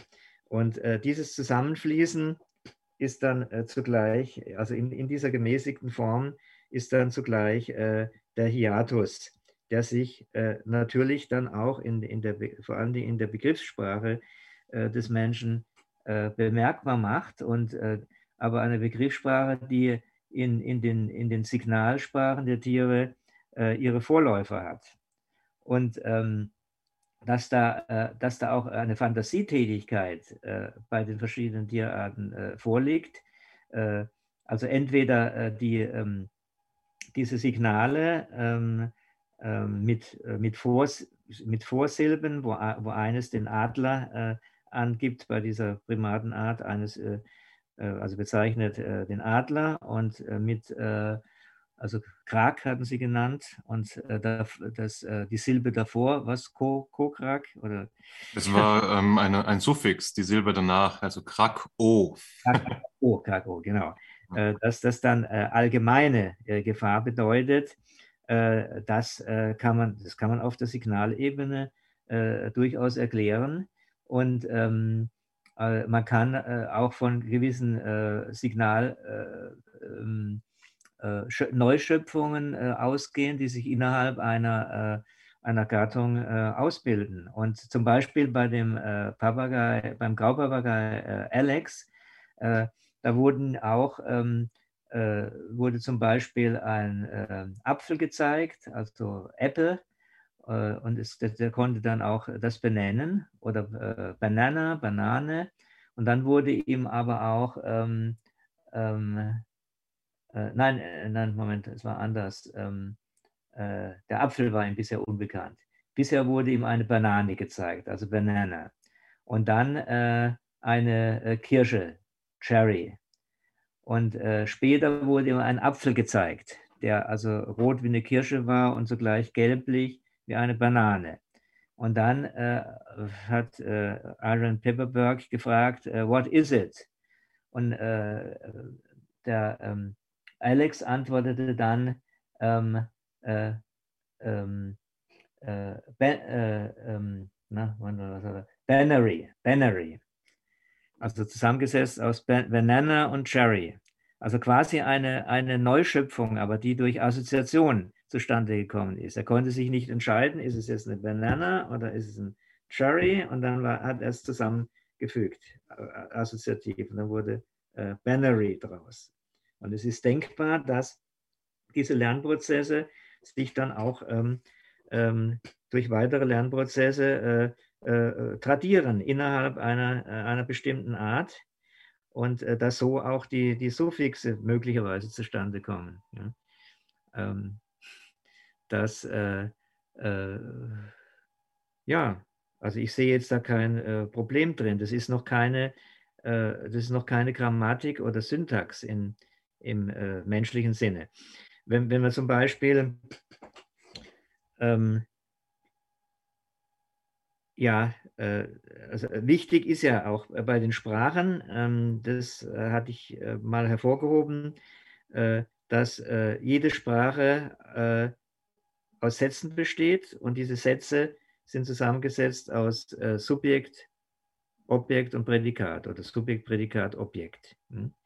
Und die, diese, die, die sind entweder grammatikalisch also, äh, un, voneinander unterschieden oder in Beziehung gesetzt oder durch die, oder durch die Wortstellung. Ja. Äh, und äh, somit kann man äh, auch jede Sprache in eine äh, andere äh, übersetzen. Wenn, wenn, wenn die Begriffe etwas anders geartet sind oder die Begriffskerne etwas anders verlagert sind, kann man zumindest die Begriffe umschreiben in einer anderen Sprache. Äh, aber das ist so gewissermaßen die Grundstruktur. Und es ist, es ist, äh, damit drückt sich eine dialogische Struktur aus. Also äh, äh, deshalb sehe ich auch im Unterschied äh, der menschlichen Sprache zur äh, Tiersignalsprache ähm, eine, eine dialogische Struktur, beziehungsweise also eine dialogische Struktur, die dann auch im Verhältnis, im geistigen Verhältnis, geistig-emotionalen Verhältnis des Menschen zur Welt, zu seiner Umgebung, zu seinen Mitwesen und Menschen, äh, dann ähm, äh, ganz in diesem, in diesem Dialog steht, äh, in diesem reflektiven Dialog, dass man den anderen in seine Sphäre hineinzieht und oder sich selber entäußert in der Sphäre des anderen und dann ein äh, ein dialogischer Austausch von Bewusstseinsinhalten, von Ansichten stattfindet, der eben in, äh, in einer Gruppenkommunikation von äh, Tieren nicht stattfindet. Da gibt es allenfalls Ränge und soziale Zuordnungen und Gruppenspezifika. Aber da findet nicht ähm, eine dialogische Auseinandersetzung statt. Man kann ja auch dann beobachten, dass bei der, bei der Taubstummensprache, also die äh, Schimpansen und äh, Bonobos, ähm, es, es, wurden zum Beispiel auch, äh, ja gut, da, da, das, das war, die wurden als äh, äh, Signale gebraucht und äh, man hat Roger Foods und auch die Savage Rambo haben mit ihren Primaten ähm, Experimente durchgeführt, also nicht, äh, nicht nur Taubstummensprache, sondern äh, die haben beide auch äh, Symbole verwendet in Form von so Blättchen, die, die dann für, für, ein bestimmt, für, ein, für, für ein bestimmtes Wort standen. Und die wurden dann aktiv vom Schimpansen oder vom Bonobo an eine Tafel, auf eine Tafel gesetzt. Und der Schimpanse konnte dann seinen Wunsch dadurch zum Ausdruck bringen. Und äh, da äh, wurde, dann, äh, wurde dann klar, dass also die, die Stellung dieser, äh, dieser Blättchen äh, eigentlich keine, keine große Rolle äh, spielte. Dass also es, es mehr auf die, die, die, Anzeigefunktion, die Hinweisfunktion ankam, als dass da jetzt eine Eigensphäre innerhalb einer sprachlichen Syntax geschaffen wurde. So viel vielleicht mal dazu. Ja, vielen Dank. Also da ähm, haben Sie gleich äh, einige überzeugende Punkte ins Feld geführt und ich finde auch ganz zu Recht einige richtigstellende Kommentare, beispielsweise, dass Ihr Ansatz durchaus als evolutiver begriffen werden kann, nur eben nicht als darwinistischer. Oder eben auch, dass die Tierformen, die wir ähm, synchron vorfinden, also jetzt gerade auch auf Erden als ähm, ja, Mitlebewesen kennen, nicht verwechselt werden dürfen mit den direkten Vorfahren, die ähm, uns mit diesen Tieren dann evolutionär verbinden. Das nennt man ja in der Literatur dann den Most Recent Common Ancestor, also den letzten gemeinsamen Vorfahren, auf den man selbstverständlich nur noch per Analogieschluss Rückschlüsse ziehen kann, sofern keine ähm, direkten Fossilien vorliegen, was ähm, leider ein sehr schwieriges Unterfangen der kognitiven Archäologie dann ist. Also das ist wiederum ein eigenes Forschungsfeld. Und ähm, worauf ich ähm, eingehen will, ist auch noch, ähm, dass Sie zu Recht gesagt haben, es besteht ein Unterschied zwischen der Konstitutionsanalyse der Stufen des Organischen, was gewisserweise auch eine phänomenologische Betrachtung der Natur bedeutet, ähm, und zur Frage nach dem Ursprung der Sprache. Nicht wahr? Also die Sprache mag zwar das sein, was konstitutiv die Ebene, die Sphäre des Menschen ähm, sondiert, und, ja, äh, und sie eben wesentlich charakterisiert. Aber ähm, das ist nochmal eine ähm, Betrachtungsebene, die unabhängig davon ist, wie es denn ähm, jetzt in ihrer Realisierungsform überhaupt dazu hat kommen können, dass die menschliche Sphäre, also die Lebewesen der menschlichen Sphäre sprachfähig sind. Da bin ich ganz äh, bei Ihnen, wenn man so will. Und die Antwort, die Sie geben, ist eben äh, die des Compendium Nature, nicht wahr? Also das, was Sie gesagt haben, dass das Zusammenfließen der verschiedensten Fähigkeiten im Menschen den Hiatus markiert, das ist gerade die holistische Antwort, die die, die Denkweise der philosophischen Anthropologie bis, auszeichnet und die ich insofern sehr sympathisch finde. Den einzigen kritischen Kommentar, den ich in diesem äh, in Ihrem Wortbeitrag gerade anmerken möchte. Und, aber ich glaube nicht, dass das einer ist, an dem man prinzipiell äh, einen Scheideweg einführen muss, ist die Frage nach der Bedeutung ähm, des Konzepts der Protosprache, der Protosyntax, nicht wahr? Ist es wirklich so, dass diese Befunde von Zuberbühler unproblematisch sind?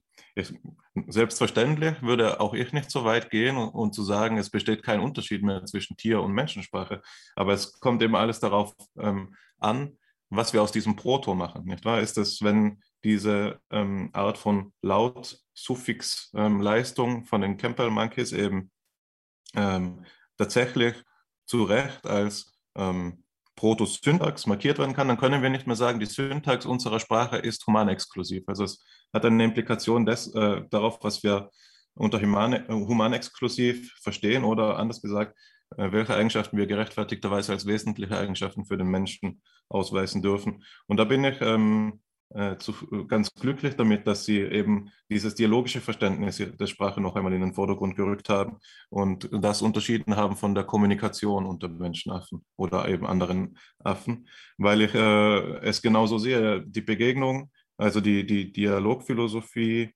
und äh, das Schlüsselwort der Begegnung oder was Sie genannt haben, den anderen so in seine Welt hineinzuziehen, sind hier, was einen harten Unterschied markiert, das aber bezeichnenderweise dann sich nicht mehr in körperlichen Merkmalen niederschlägt. Also was meinen Kommentar geleitet hat, war ja die Vermutung oder diese äh, Feststellung, die, einen, ähm, die sich einem aufdrängt, wenn man sich eine Zeit lang in der Tierforschung bewegt hat, dass egal welches humanexklusive Vermögen postuliert wird, es nur ein paar Jahre dauert, bis Befunde auftauchen, die das wieder in Frage stellen, ob es denn wirklich humanexklusiv ist. Und das hat damit zu tun, glaube ich, dass wir ähm, eben ähm, hier so etwas wie eine Aporie vorfinden, dass wir die Realisationsweisen geistiger Vermögen in den Tieren untersuchen müssen, was dann letztlich eben auf einer Unzugänglichkeit des Fremdpsychischen beruht, was eben so ein starkes Analogisieren oder äh, im Schließen voraussetzt oder erfordert und eine komparative Methodologie.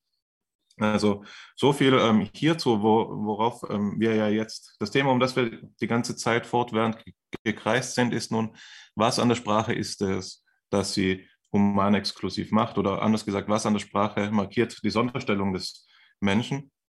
Und ich denke, das ist der perfekte Zeitpunkt, um überzugehen zu unserem ersten Material, was eben Arnold Gehlens Position in dieser Frage ähm, wiedergibt. Und ich würde einfach so vorgehen, dass ich es kurz vorlese und wir dann darüber ins Gespräch kommen. Also Arnold Gehlen schreibt in Der Mensch, seine Natur und seine Stellung in der Welt über die Sprache äh, und die Handlung. Dort sagt er, Zitat, alle Lautbewegungen sind ganz beliebig verfügbar und re reproduzierbar. Sofern also in ihnen eine Intention auf die Dinge verlaufen kann, sind solche Intentionen möglich unabhängig vom wirklichen Vorhandensein der in diesen Symbolen vermeinten Dinge oder Situationen. Das angesichts eines Dinges von ihm her vernommene Lautsymbol ist abhebbar von demselben.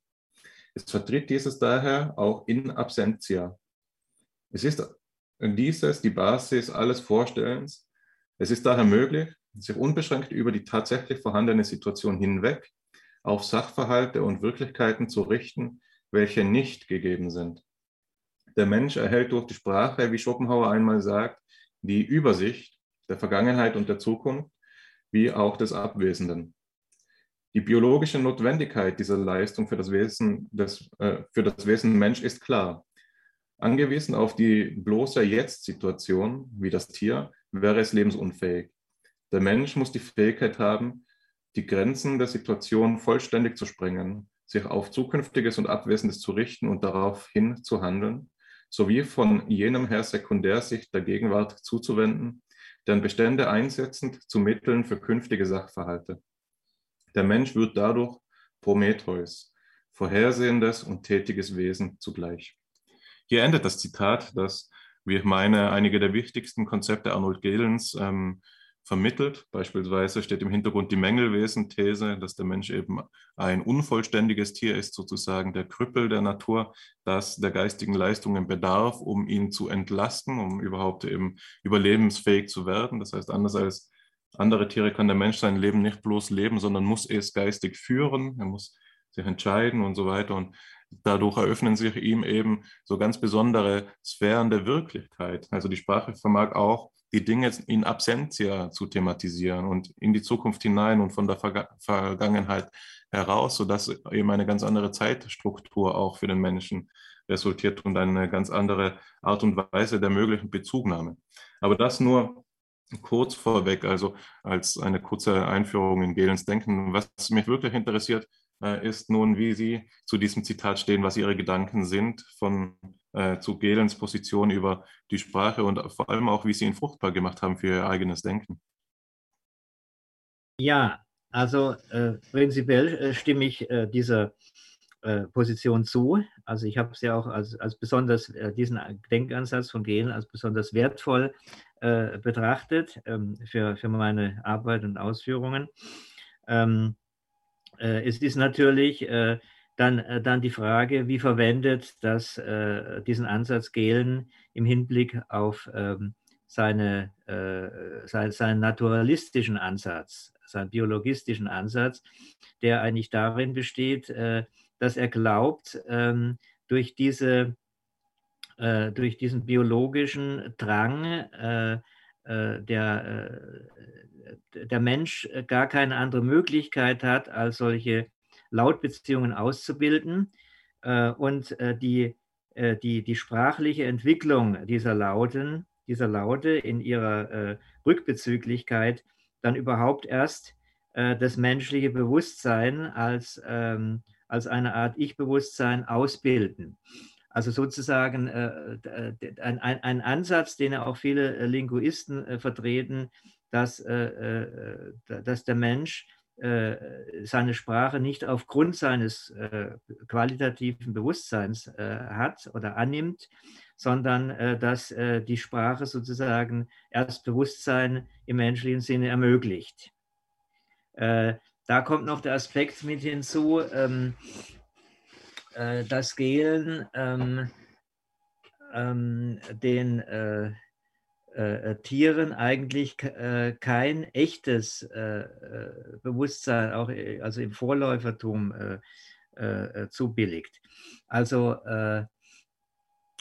wie, wie, will ich sagen? Also für ihn ist Bewusstsein genau dieses qualitative Bewusstsein, was, was der Mensch hat.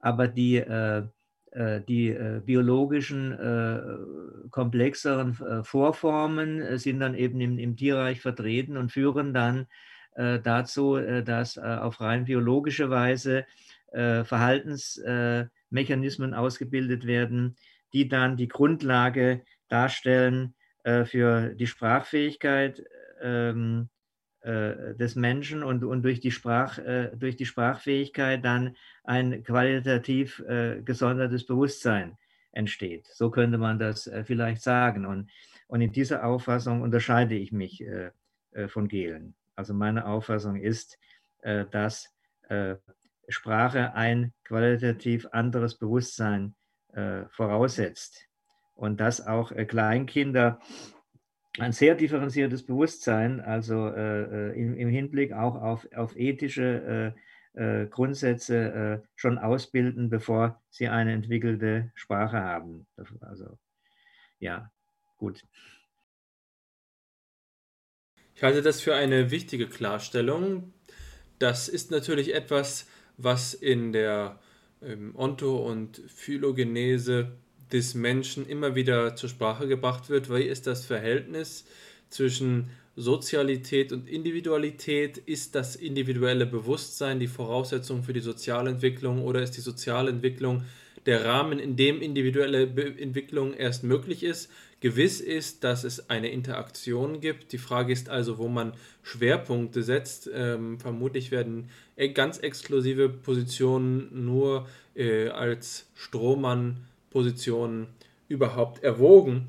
Aber ich glaube doch, dass es wichtig ist, dass Sie nochmal hervorheben, dass die Art und Weise, wie hier Gehlen argumentiert und sagt, dass äh, die Symboleigenschaft ähm, der Sprache die Basis alles Vorstellens ist, eine sehr starke These ist, in der die Sprache auch letztlich, da Vorstellen ja das ähm, deutsche Wort für Repräsentation ist, zur zentralen Voraussetzung für alle Denktätigkeit wird. Eine ähnliche These findet sich beispielsweise im sogenannten, in der sogenannten kulturhistorischen Schule der Psychologie. Lev Vygotsky ist da der bekannteste Name, ein russischer Psychologe, der die Auffassung vertreten hat, dass ähm, die Entwicklung höherer kognitiven Funktionen vollständig von ähm, der sozialen Kommunikation abhängt. Und demgegenüber ist die klassische Gegenposition Jean Piagets Position, der in einem kartesianischen Sinne die ähm, Bewusstseinsfähigkeiten und Fertigkeiten der Entwicklung von, ähm, von sozialen Kommunikationsformen voraussetzt. Ich denke aber, dass wir unseren Blick wenden sollten auf die entscheidende Frage nach dem, was die Sprache nun eigentlich ist. Und hier wird in dieser Quelle ja angedeutet, dass der Symbolcharakter und der Verweis auf das In Absentia das Eigentliche ist. Und ich denke, dass das sehr funktional gedacht ist. Wenn ich mich der Sprache annähere, muss ich sagen, dass ich mich aber auch einem Mysterium annähere. Über die Sprache nachzudenken hat mich schon früh fasziniert.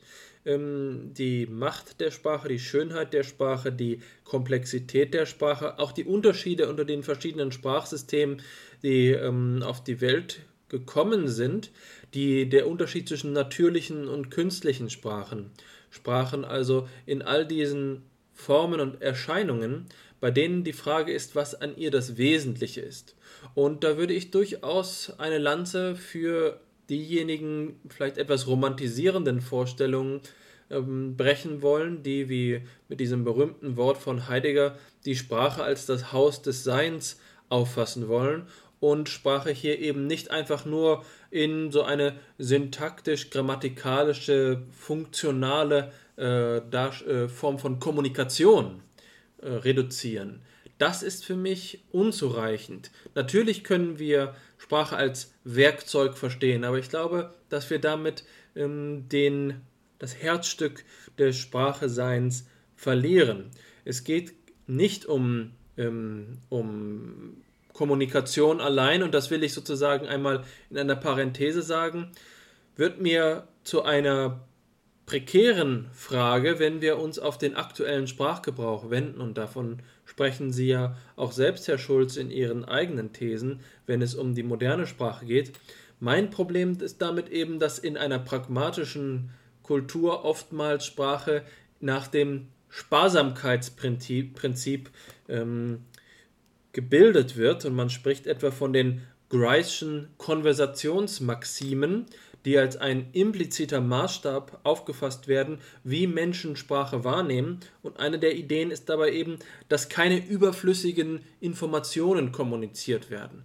Aber das ist eine meines Erachtens weltanschaulich mithin äh, ideologische Darstellung der Sprache, in der gemeint wird, sie diene ausschließlich der Übermittlung von Informationen.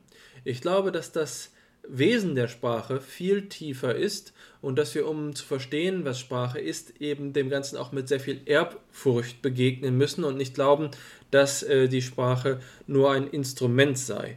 Die Sprache ähm, artikuliert sich sicherlich auch so, dass wir in ihr logische Strukturen wiedererkennen können und wir haben ja vorhin bereits den Begriff der Prädikation erwähnt, also dass wir ein Subjekt haben, dem wir ein Prädikat zusprechen, was natürlich eine logische Operation ist, die wir logisch verstehen können und die aber zugleich zurückverweist auf das, was Sie in Ihrem eingangs genannten Redebeitrag ähm, Wesen und Ursprung von etwas genannt haben. Also eine Prädikation setzt voraus, dass wir einen Gegenstand festhalten.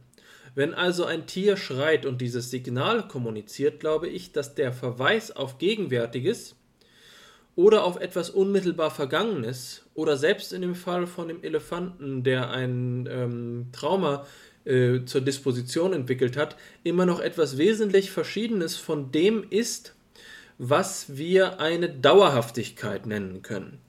In dem Sinne, in dem Bergson den Begriff verwendet. Also, wenn wir uns auf etwas beziehen, als ein Ereignis, als ein bloßes Geschehnis in einem Naturvorgang, ist es etwas anderes, als es als Gegenstand in einem phänomenologischen Sinne, in einem wesentlichen Sinne anzusprechen. Und ich glaube, dass das auch spezifisch die Bedeutungsfunktion ist.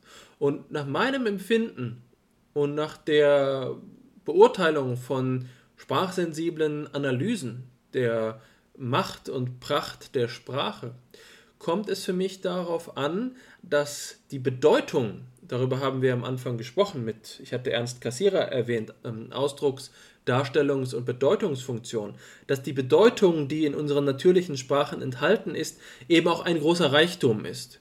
Und das ist meines Erachtens auch die Faszination der Etymologie. Wenn wir Sprachanalysen für einzelne Worte und Wörter ähm, ähm, betreiben, dann kommen wir oft nicht einfach nur auf so etwas wie eine, äh, eine Abstammungstafel, sondern wir kommen in die Tiefe der Wortbedeutung hinein. hinein. Und erst vor kurzem habe ich in einem Seminar, das ich mit äh, Psychologiestudenten, Psychologiestudentinnen ähm, durchführe, über das Wort Entscheidung gesprochen. Einfach nur mal um ein Beispiel zu wählen. Das Wort Entscheidung. Und diesen eben auch in der Psychologie zu einem gewissen Grad jetzt nun als Experten ausgebildeten Menschen einmal die Aufgabe gegeben, und das ließe sich genauso für jeden anderen Begriff machen, beispielsweise Intelligenz, auch wenn das ja ein Lehnwort ist, aber so etwas wie Entscheidungen zu nehmen und einmal genau zu benennen, was es bedeutet. Und zu erkennen, wie schwierig es ist, eine erschöpfende oder zumindest eine ausreichende Begriffsbestimmung vorzunehmen, verweist für mich in der lebendigen Erfahrung doch darauf, um wie viel ähm, reicher und in seinem Wesen anspruchsvoller es ist, wenn wir von menschlicher Sprache sprechen. Es mag sein, dass es Tiere gibt, die mit, ähm, mit Suffixen operieren, aber ich glaube, dass die Kommunikation dabei im absoluten Vordergrund steht, dass eine Information vermittelt wird. Das ist etwas anderes, als wenn wir von der Sprache sprechen, in der wir leben, in der wir Wesen, in der wir uns bewegen und die uns bewegt. In diesem Sinne würde ich äh, gerne an Sie, Herr Schulz, einfach einmal diesen Ball weitergeben. Wenn wir uns jenseits der biologischen Frage nach den Eigentümlichkeiten der Sprachproduktion und Rezeption auf den Sinn und auf die Bedeutung der Sprache wenden. Was bedeutet ähm, die Tier-Mensch-Differenz vor diesem vor allen Dingen linguistischen und sprachphilosophischen Hintergrund aus Ihrer Perspektive? Ja, vielen Dank äh, für Ihre Frage. Also ich gebe Ihnen vollkommen recht. Ähm, das äh, sehe ich genauso. Äh, die Sprache geht weit darüber hinaus, nur irgendwelche Informationen zu entwickeln, ob ihr, zu, zu weiterzugeben, ob das jetzt Informationen über die rein sinnliche Sphäre sind oder auch Informationen über eine geistige Welt, über dieser sinnlichen Sphäre, sondern äh, Sprache äh, vermittelt auch ähm, etwas, beziehungsweise formt die, diese, diese andere Sphäre, die über das Sinnliche hinausgeht. Das hat man ja in, de, in der Poesie, in, de, in der Dichtkunst. Da geht es ja jetzt nicht allein um irgendwelche Informationen, sondern da geht es um Rhythmus, um, um Klang. Und äh, der, der, Rhythmus und, und der Klang äh, versetzt in eine Stimmung und lässt äh, äh, äh miterleben, sollte zumindest miterleben lassen, äh, was den Sprechenden oder den Schreibenden bewegt. Und das ist eine, eine Eigenschaft der Sprache, die natürlich weit über, über die tierische Sphäre hinausgeht. Ähm, äh, Tiere sind ja auch nicht äh, in der Lage, ähm, äh, feinere Gefühle, Empfindungen aus, aus einer geistigen Sphäre, Stimmungsbilder oder ähnliches irgendwie durch Signale zu vermitteln. Das, das ist auch gar nicht nötig, weil die Kommunikation, ihre Kommunikation ja gar nicht so weit geht, als dass sie sich darüber verständigen müssten. Äh, die bleiben also in, in, in ihrer Stimmungssphäre ganz bei sich. Und insofern wird auch diese Stimmungssphäre nicht äh, entborgen. Also äh, sie, sie äh, reflektieren nicht über die, die Sphäre ihres äh, Bewusstseins überhaupt, aber im, in einem Dialog äh, kann das mitgeteilt werden.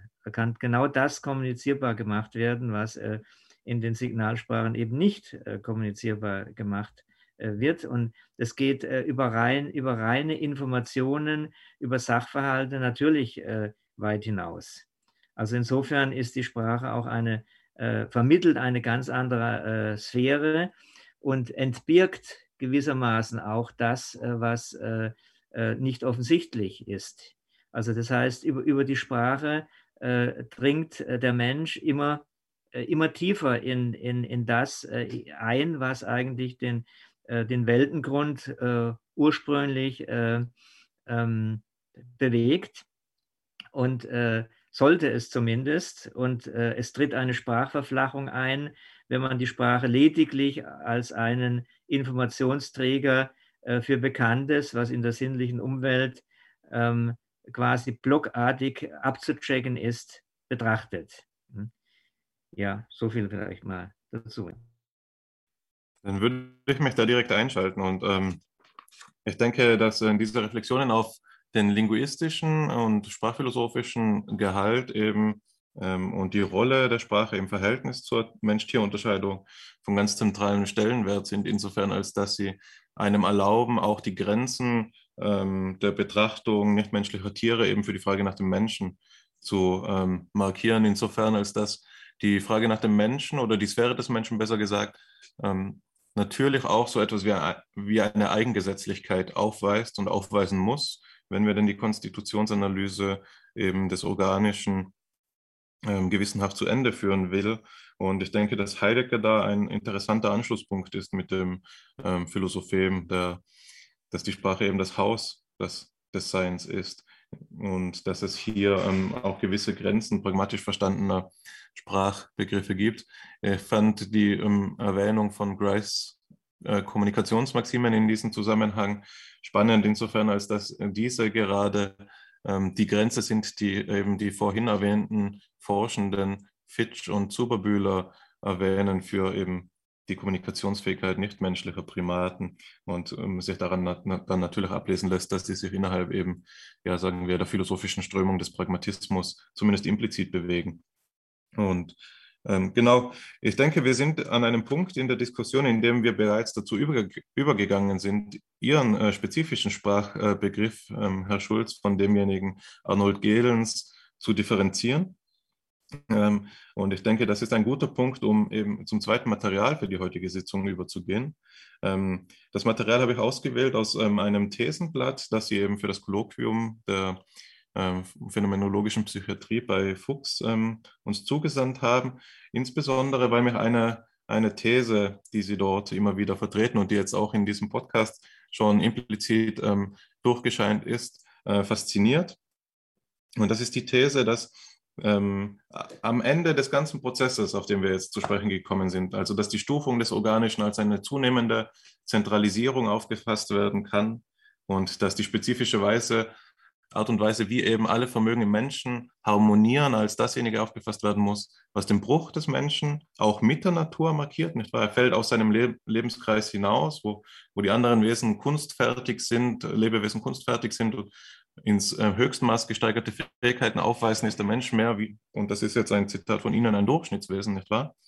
Dass man eben genau diesen Punkt der Zentra fortwährenden Zentralisierung, des sich steigernden, fortwährend steigernden Zentralisierung auf der Sphäre des Menschen vielleicht verkehren muss, nicht wahr? Es kommt doch immerhin doch noch zu einem Bruch. Also es ist zwar der Endpunkt der Stufenbetrachtung, aber hier öffnet sich eine Sphäre der Eigengesetzlichkeit, die es uns abverlangt, neue Begriffe einzuführen. Also meinetwegen die Begriffe des Geistes oder eben jetzt die, was wir unten verhandelt haben, gerade eben unter den genuin sprachphilosophischen Begriffen. Und die These, die mich nun fasziniert hat bei Ihnen, ist die folgende, dass Sie ähm, argumentieren, dass die Sprache das Selbstverständliche vergegenständigt. Nicht wahr? Also ähm, das Sprache, die Sprache erlaubt es uns, in eine Mittelbarkeit einzutreten und das, was wir im ähm, natürlichen Selbstvollzug gar nicht bemerken, dass uns deshalb verborgen ist, weil es selbstverständlich ist, gegenständlich zu machen und dadurch natürlich, um uns reflexiv darauf zu beziehen, letztlich, was dann zur Folge hat, dass es eben zu dieser charakteristischen Weltöffnung kommen kann.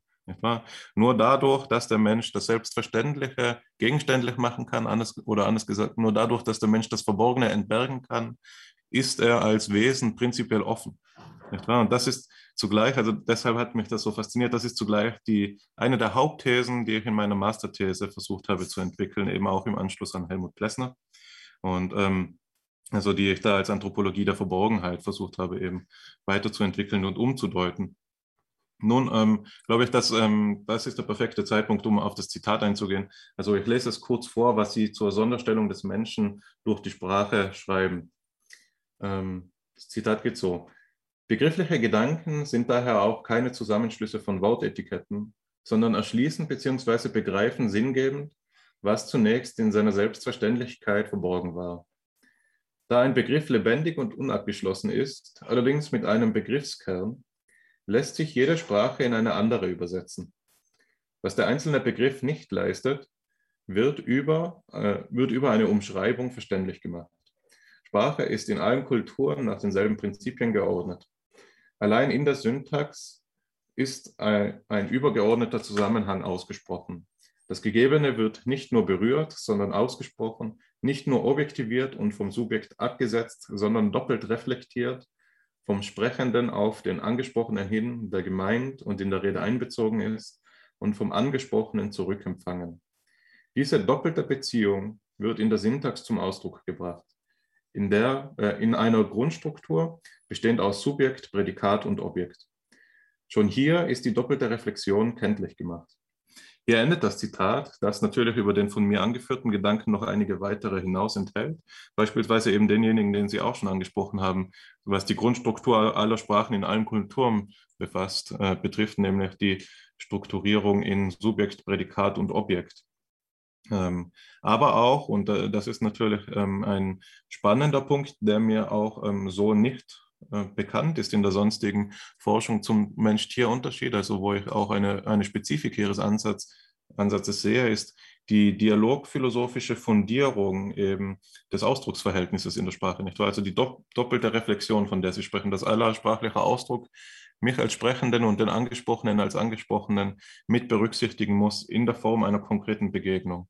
Also das ist ja, was man vielleicht vorgedacht ähm, sieht in der Dialogphilosophie von Martin Buber, die dann aber, ähm, wenn man, ja, ich sage es jetzt mal karikiert, zu einem, in einem Höchstabstand sich befindet zur empirisch ausgerichteten Anthropologie, also wo es gar nicht mehr ersichtlich ist, wie die Anschlussfähigkeit ähm, zu den Spezialwissenschaften hergestellt werden soll. Und darin sehe ich dann auch die äh, für mich faszinierende Leistung Ihres Ansatzes, ähm, diese zwei ähm, so konträren Pole aufeinander zu beziehen. Genau, also das von meiner Seite zur, ähm, zum, zur Spezifik Ihres Sprachverständnisses. Und ich denke, niemand kann uns besser darüber belehren als Sie selbst, was es denn nun äh, genau ausmacht. Ähm, also ja, vielen Dank äh, für Ihre Zustimmung. Ähm, äh, ich weiß es nicht ganz, wie die Frage gemeint ist. Ähm, was, ähm, was ist Ihre spezielle Frage jetzt dazu? Nun ja, so eine äh, direkt eine Frage habe ich ja nicht gestellt, das ist ganz richtig. Also vielleicht einfach eine Bitte darum, noch einmal, ähm, äh, wenn Sie es denn nicht schon als erschöpfend dargestellt betrachten, darzulegen, ähm, was Ihr Sprachverständnis ähm, im Besonderen ist und ähm, wie das sich, äh, also die Abgrenzung von Gelen haben wir ja schon gemacht und dann quasi war jetzt die Idee die, dass wir noch ähm, ein eigenes Sprachverständnis entwickeln müssen, das ähm, eben auch in einer gewissen Unabhängigkeit steht. Mhm. Naja, also es, es handelt sich auf jeden Fall um eine äh, doppelte bzw. mehrfache äh, Reflexion, die sich in der, in der Sprache äh, ausdrückt, um eine, einen, einen ganzheitlichen Zusammenhang herzustellen und äh, über, über das Einfache äh, tatsächlich hinauszugehen, beziehungsweise dieses erst äh, bewusst zu machen. Und zwar äh, nicht nur für den äh, Hörer selbst, sondern auch äh, für den Sprechenden selbst. Also das heißt, der Mensch erlebt innerhalb des Sprechens, auch gerade im Dialog, einen Erkenntnisprozess, in dem er ähm, in aktiven Dialog tritt, wird ihm eine Erkenntnis offenbar, die ihn, die ihn weiterbringt, die sozusagen noch unerschlossen war und dann, und dann herausleuchtet. Also insofern ist eben auch das, das Denken ein aktiver Prozess. Platon hat es ja mal so geschildert, dass also im, im, im intensiven ähm, im, im, intensiven Nachdenken dann äh, eine, eine Wahrheit aus, aus der Ideenwelt hereinleuchtet oder blitzartig aufleuchtet. Und, äh, vielleicht, und so könnte man das natürlich im übertragenen Sinne auf die Sprache auch sehen, dass äh, indem wir äh, sprechen, uns dann auch Erkenntnis äh, zuteil wird, indem wir äh, das Denken aktivieren, was ja nicht allein ein kombinierendes Denken ist, denn dazu äh, äh, bräuchten wir eigentlich keine Begriffe. Da, da würde, äh, würden bestimmte äh, Sinnesmodalitäten äh, auch schon reichen, sondern eben ein äh, begriffliches Denken, in dem das Selbstverständliche offenbar wird. Denn es ist klar, auch für Kleinkinder gibt es eigentlich nur Selbstverständliches. auch, auch, das Bedrohliche ist selbstverständlich, auch der Eingriff in die äh, persönliche Integrität, wenn zum Beispiel vom anderen Kind was wegge weggenommen wird, äh, äh, das, das bedarf keiner Erklärung. Ähm, aber auch da sind, da sind schon komplexe Vorstellungsbilder von sozialen Bezügen mit drin, die aber keiner, keiner sprachlichen ähm, Expression bedürfen. Also ähm, die sind e-, emotional äh, gewissermaßen mitgegeben. Also Eingriff in die persönliche Würde zum Beispiel, in dem etwas Schädigendes eintritt, in dem etwas weggenommen wird, ähm, was dann als Eingriff in die persönliche Integrität aufgefasst wird. Äh, das, das, sind äh, menschliche Grundstrukturen und auch bis in, in, in gewissem Grade auch äh, Grundstrukturen bei den höheren Tieren. Aber äh, äh, in, in der Sprache äh, wird eben etwas Neues, auch eine, eine Erkenntnis äh, offenbar. Und, und deshalb meine ich ja auch, also das Erwachen des Ich-Bewusstseins, natürlich hat ein kleines Kind äh, vorher auch schon Ich-Bewusstsein, aber äh, sich, sich, äh, ähm, äh, sich bewusst zu werden, ich bin, ja, in dem Sinne, wie ich es jetzt am Anfang erläutert ha habe, ähm, das ist erst auf dem Niveau möglich, wo eben auch das, Sprach, das Sprachbewusstsein äh, insofern erwacht, äh, dass da eine, ein äh, Dialog herstellbar ist, dass da eine, eine, eine Loslösung von sprachlicher Aktivität von ähm, den Umweltbedingungen vorhanden ist. Aber nicht etwa, dass jetzt die Sprache äh, dieses Bewusstsein ausmacht, sondern es ist ein, äh, eine Bewusstseinsentfaltung, äh, wo dann eben die Sprache als ein, als ein Medium ähm, äh, besonders hervortritt. Ähm, und äh, über, über die Sprache wird eben genau das äh, äh, äh, transferiert. Also nicht so sehr die, die Information, was natürlich auch der, der Fall ist, aber es kann auch durch ein Signal, ähm, durch ein komplexes Signal vermittelt werden, sondern eben ähm, dieser, äh, dieser Bezug zum Ursprung äh, des Seienden, der da in bestimmter Weise offen äh, gelegt wird. Also dass das Ich dem Ich gegenübertritt. Und äh, da auf diese Weise dann eine Sphäre eröffnet wird, die über das äh, Gegenständliche hinausgeht. Wenn Sie damit zufrieden sind, ich weiß nicht. Ich würde mich an dieser Stelle zu einem Kommentar hinreißen lassen, gerade angesichts dieses zentralen Gedankens der doppelten Reflexion. Das ist ja ein Bild, die Reflexion ist die Um- oder besser gesagt zurück Wendung und ein in der intellektuellen Tradition mindestens des Abendlandes ein sehr mächtiges Motiv, das an vielen Stellen, zum Beispiel im deutschen Idealismus, aufgegriffen worden ist, als die äh, Spiegelhaftigkeit, in denen wir eben auch zwischen Bewusstsein und Selbstbewusstsein äh, unterscheiden und hier auch gerade in der jüngeren Tradition insbesondere der philosophisch-anthropologischen Tradition die exzentrische Positionalität beispielsweise als eine Voraussetzung für Selbstbewusstsein, menschliches Selbstbewusstsein in einem Sinne der Bezugnahme auf Positionen, die außerhalb des eigenen Zentrums liegen, ähm, als eine Umwendung der Perspektive in diesem Sinne auch reflexiv zu verstehen. Jetzt ist eben die Frage, was das für eine Erfahrung ist, was das für eine Natur hat, wenn wir von Reflexion sprechen. Zunächst einmal scheint das ja etwas Relationales zu sein, aber eben nicht nur eine Relation, wie wir sie in der direkten intentionalen Relation begreifen, also ein Hinauswenden des Subjekts auf seine Welt, sondern ein Referieren, eine Relation, die zu dieser Relation selbst gewonnen wird. Das scheint mir hier, ähm, wenn ich sie richtig verstehe, der philosophische Kern zu sein, dass wir uns nicht nur jeweils auf Gegenstände beziehen, sondern auch auf Beziehungen beziehen.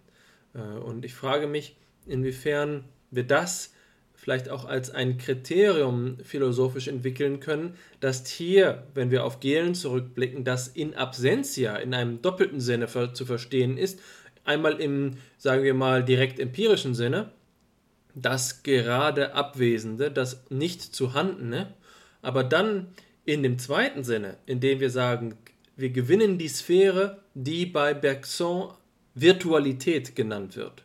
Äh, eine ausgesprochen denkwürdige Sphäre und bemerkenswerte Sphäre, in der wir also hier von Dingen sprechen, die nicht fantastisch sind, sondern die die Struktur der logischen Referenzen schlechthin beschreibt. Und in dem Sinne habe ich ja äh, in meinem ersten Redebeitrag heute von der Gegenüberstellung von Physis und Nomos gesprochen.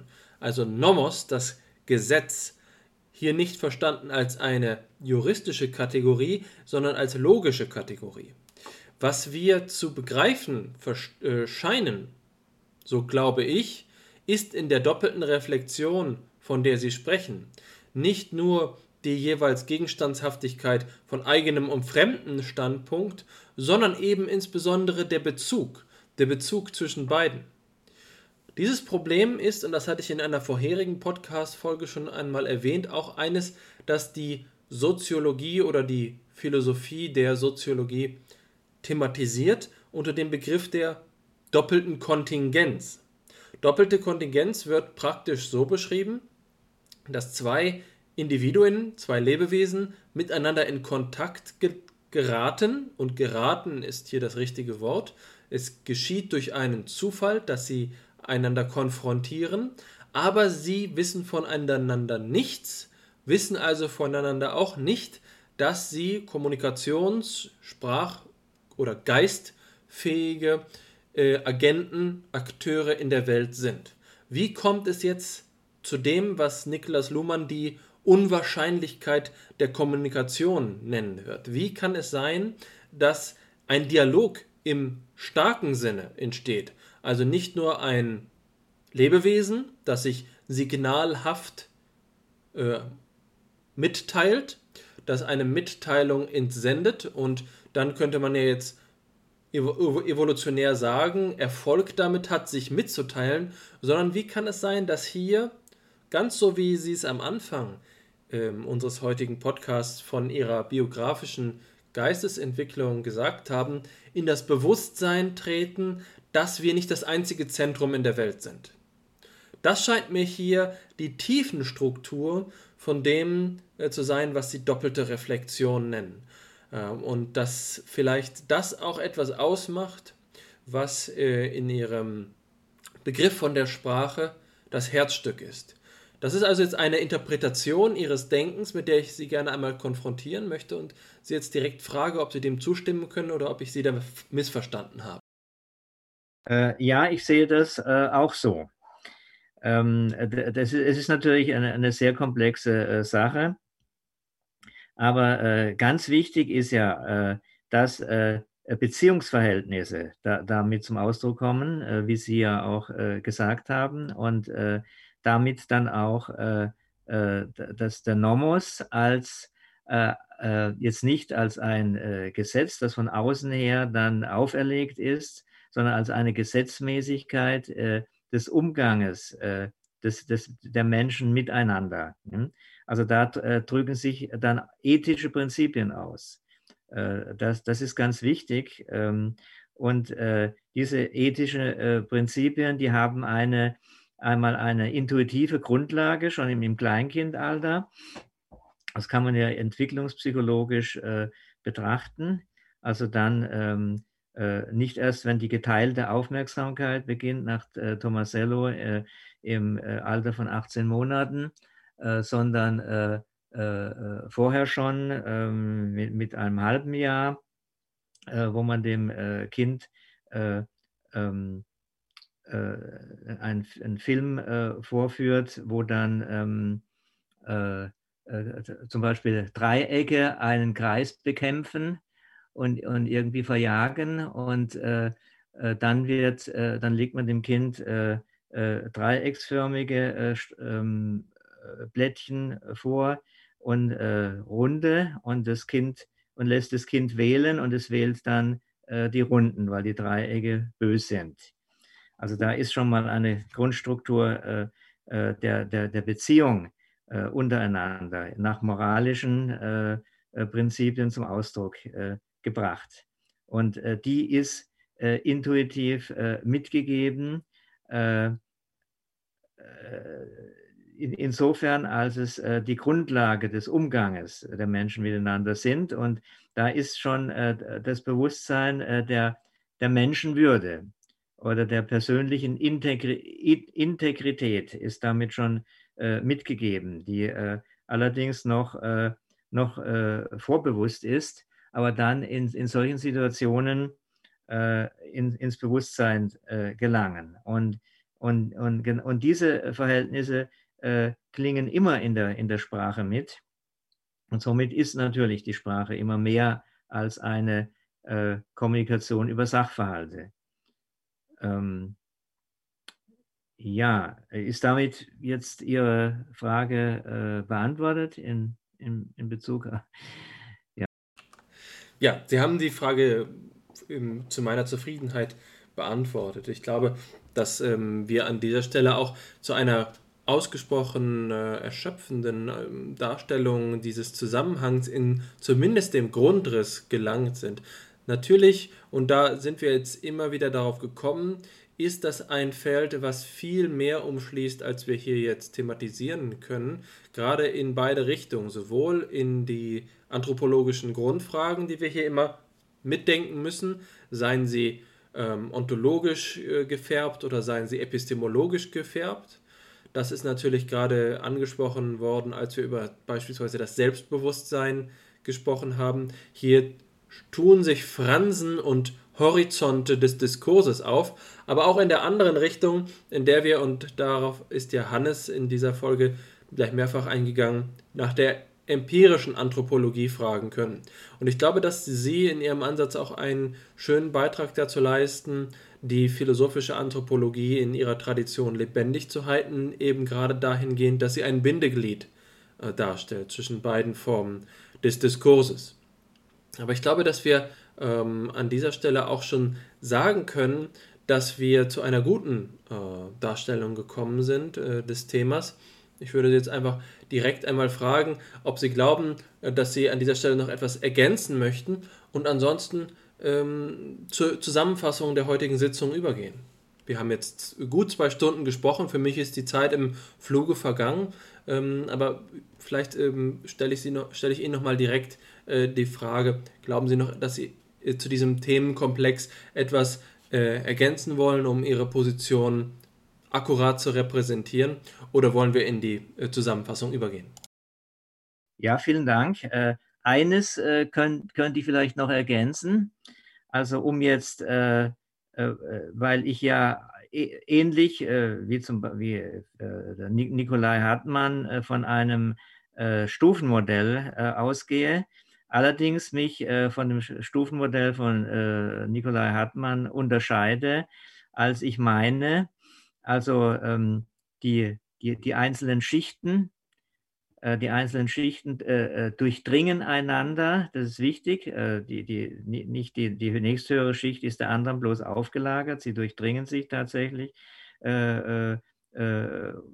einer durchdringen sich tatsächlich, aber äh, uns äh, die, die, die, die, jeweils tiefere Schicht wird auch äh, umgewandelt.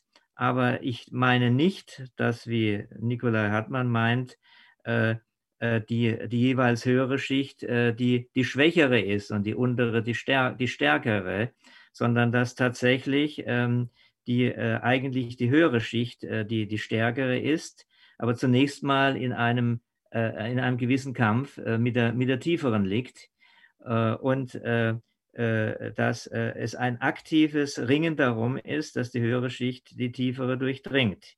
Wie ja auch äh, der Mensch gegen gewisse Antriebe ähm, ankämpfen muss, die im, im Tierreich zwar ihren, ihren Sinn und ihre Funktion erfüllen, aber im Menschenreich dann ähm, der, der Ordnung, der ethischen Ordnung entgegengerichtet sind, wie zum Beispiel Promiskuität oder äh, dass äh, äh die, die Bonobos ähm, äh, mit, mit, der, mit der ganzen äh, Gruppengemeinschaft äh, sexuelle Verhältnisse haben, was eben auf den Menschen nicht passt, weil da, da, sind ganz andere Bewusstseinsverhältnisse da, die, die dann die Liebesfähigkeit beispielsweise zerstören würden, aber bei den Bonobos normal sind. Das ist nur als Beispiel. Also es ist äh, ich denke, äh, gerade dadurch, dass der Mensch, äh, wie er auch Gehlen sagt, ein, ein, ein Wesen der, der Führung und auch der, der, der Zucht in gewisser Weise ist, dass es die Aufgabe des Menschen ist, diese tieferen Schichten mit der höheren zu durchdringen, und zwar in Form einer Versöhnung, nicht in Form eines, einer Verdrängung oder eines äh, äh, einer Extinktion. Gut, das habe ich vielleicht noch da, dazu zu sagen. Danke. Ja, das war ein ganz passendes Abschlussplädoyer, ähm, das ähm, auch einige Themen anschneidet, die mir persönlich sehr wichtig sind und ähm, über die man vielleicht eine eigene Episode halten müsste. Also insbesondere das, äh, ihre Verkehrung des Stärkeverhältnisses äh, zwischen den Schichten, das würde mich interessieren. Ich denke aber, ähm, dass äh, ich Alexander ganz recht gebe, dass ähm, wir einen guten Punkt gefunden haben. Und das war ein schönes Abschlussplädoyer, um diese Episode eben in die Zusammenfassung überzuführen. Ich würde dir das ganz einfach abnehmen, Alexander. Ähm, also wir haben heute gesprochen über ähm, die Sprache und die Sonderstellung des Menschen und sind dabei auf äh, verschiedenartigste Gesichtspunkte zu sprechen gekommen, die im Allgemeinen unter, den, unter das Gebiet der Anthropologie fallen. Wir haben begonnen mit Reflexionen auf die Leistungsfähigkeit der, Tiere und dass sie eben mehr zu leisten sind, äh, imstande sind, als man gemeinhin zu vermuten äh, geneigt sein mag, etwa was den Werkzeuggebrauch angeht, aber sind dann auch übergegangen eben zu denjenigen Leistungen, die ähm, sich bei keinem nichtmenschlichen Tier vorfinden lassen. Herr Schulz hat in diesem Zusammenhang insbesondere die Sprache in den Vordergrund gerückt und wir haben ähm, sie zunächst einmal angenähert über Arnold Gehlens äh, Begriff der Sprache, der intrinsisch mit dem der Handlung verbunden ist. Und Gehlen sieht die Sonderstellung der Sprache des Menschen in ihrem prometischen Gehalt, das heißt ihrer Zukunfts- und Vergangenheitsgerichtetheit, aber auch in ihrer ähm, Gerichtetheit auf das Abwesende ähm, schlechthin, also auch im räumlichen Sinn. Und ähm, davon ausgehend haben wir einen eigenen, äh, also den eigenen Sprachbegriff von Herrn Schulz weitergehend charakterisiert, der eben über Gehlens Sprachbegriff hinausgeht, nicht so naturalistisch gedacht ist, sondern eben auch die hermeneutische Tradition mit umfasst und äh, für den die charakterisierenden Begriffe einmal die Vergegenständlichung des Selbstverständlichen ist und auf der anderen Seite eben die doppelte Reflexion. Ähm, sodass ein Sprachbegriff, der naturwissenschaftlich anspruchsfähig ist, ähm, dennoch dialogphilosophisch, sage ich jetzt einmal, verkürzt. Dazu gäbe es viel zu sagen, wofür die zwei Stunden unserer Sitzung sprechen, ähm, fundiert werden kann. Also das ähm, spannt so in etwa den Bogen unserer heutigen Sitzung und wir ähm, haben gesehen, dass das Thema außerordentlich tief ist und dass ähm, man äh, da geradezu ein Lebenswerk hinein, äh, hineingeben kann und vermutlich auch muss, wenn man einen neuen Beitrag leisten will in dieser alten Frage. Genau so viel von meiner Seite. Es bleibt nur noch der Hinweis auf die Formalia, dass ähm, Sie, liebe Zuhörende, sich jederzeit bei uns melden können. Schreiben Sie uns gerne eine E-Mail. Alle nötigen Kontaktdaten finden Sie in der Ähm, Sie haben dort auch die Gelegenheit, an anderen Programmen teilzunehmen, die ähm, die Arbeitsgemeinschaft eben durchführt, bei der auch Alexander und ich anwesend sind für gewöhnlich. Ähm, das äh, umfasst Kolloquien, Stammtische, Lesekreise und so weiter. Also wir sind sehr interessiert daran, mit Ihnen in Kontakt zu treten. Und wenn Sie ähm, den Podcast mitgestalten wollen oder an uns Fragen stellen wollen, dann finden Sie dort auch die nötigen ähm, Adressen. Also es bleibt nichts mehr zu sagen als ähm, noch der Hinweis, dass Sie doch ähm, die Homepage von Herrn Schulz aufsuchen können, äh, wenn Sie sich, wenn Sie inspiriert wurden durch die heutige Episode. Richard Schulz, äh, richardoliverschulz.de, wenn ich mich nicht täusche. Auf jeden Fall finden Sie es, wenn Sie Herrn Schulzes Namen in eine Suchmaschine Ihrer Wahl eingeben. Also ich bedanke mich bei Ihnen, den Zuhörenden, ganz herzlich, dass Sie uns auch heute wieder besucht haben. Ich bedanke mich ähm, zu, an allererster Stelle eigentlich bei Ihnen, Herr Schulz. Danke, dass Sie äh, heute Gast bei uns waren. Es war uns wirklich eine Ehre. Und auch bei dir, Alexander. Danke, dass du die Sitzung wieder mit mir durchgeführt hast. Den Dank erwidere ich, lieber Hannes. Es war ein schönes Gespräch. Ich möchte den Dank allerdings auch ergänzen an Herrn Schulz. Vielen Dank, dass Sie uns Ihre Gedanken vorgestellt haben, die ich sehr plausibel und wertvoll finde und hoffe, dass wir darüber im Gespräch bleiben. Und an unsere Zuhörenden ein, ähm, eine schöne Zeit wünsche ich Ihnen. Ich hoffe, dass Sie den Sommer genießen können ähm, und bis zum nächsten Mal.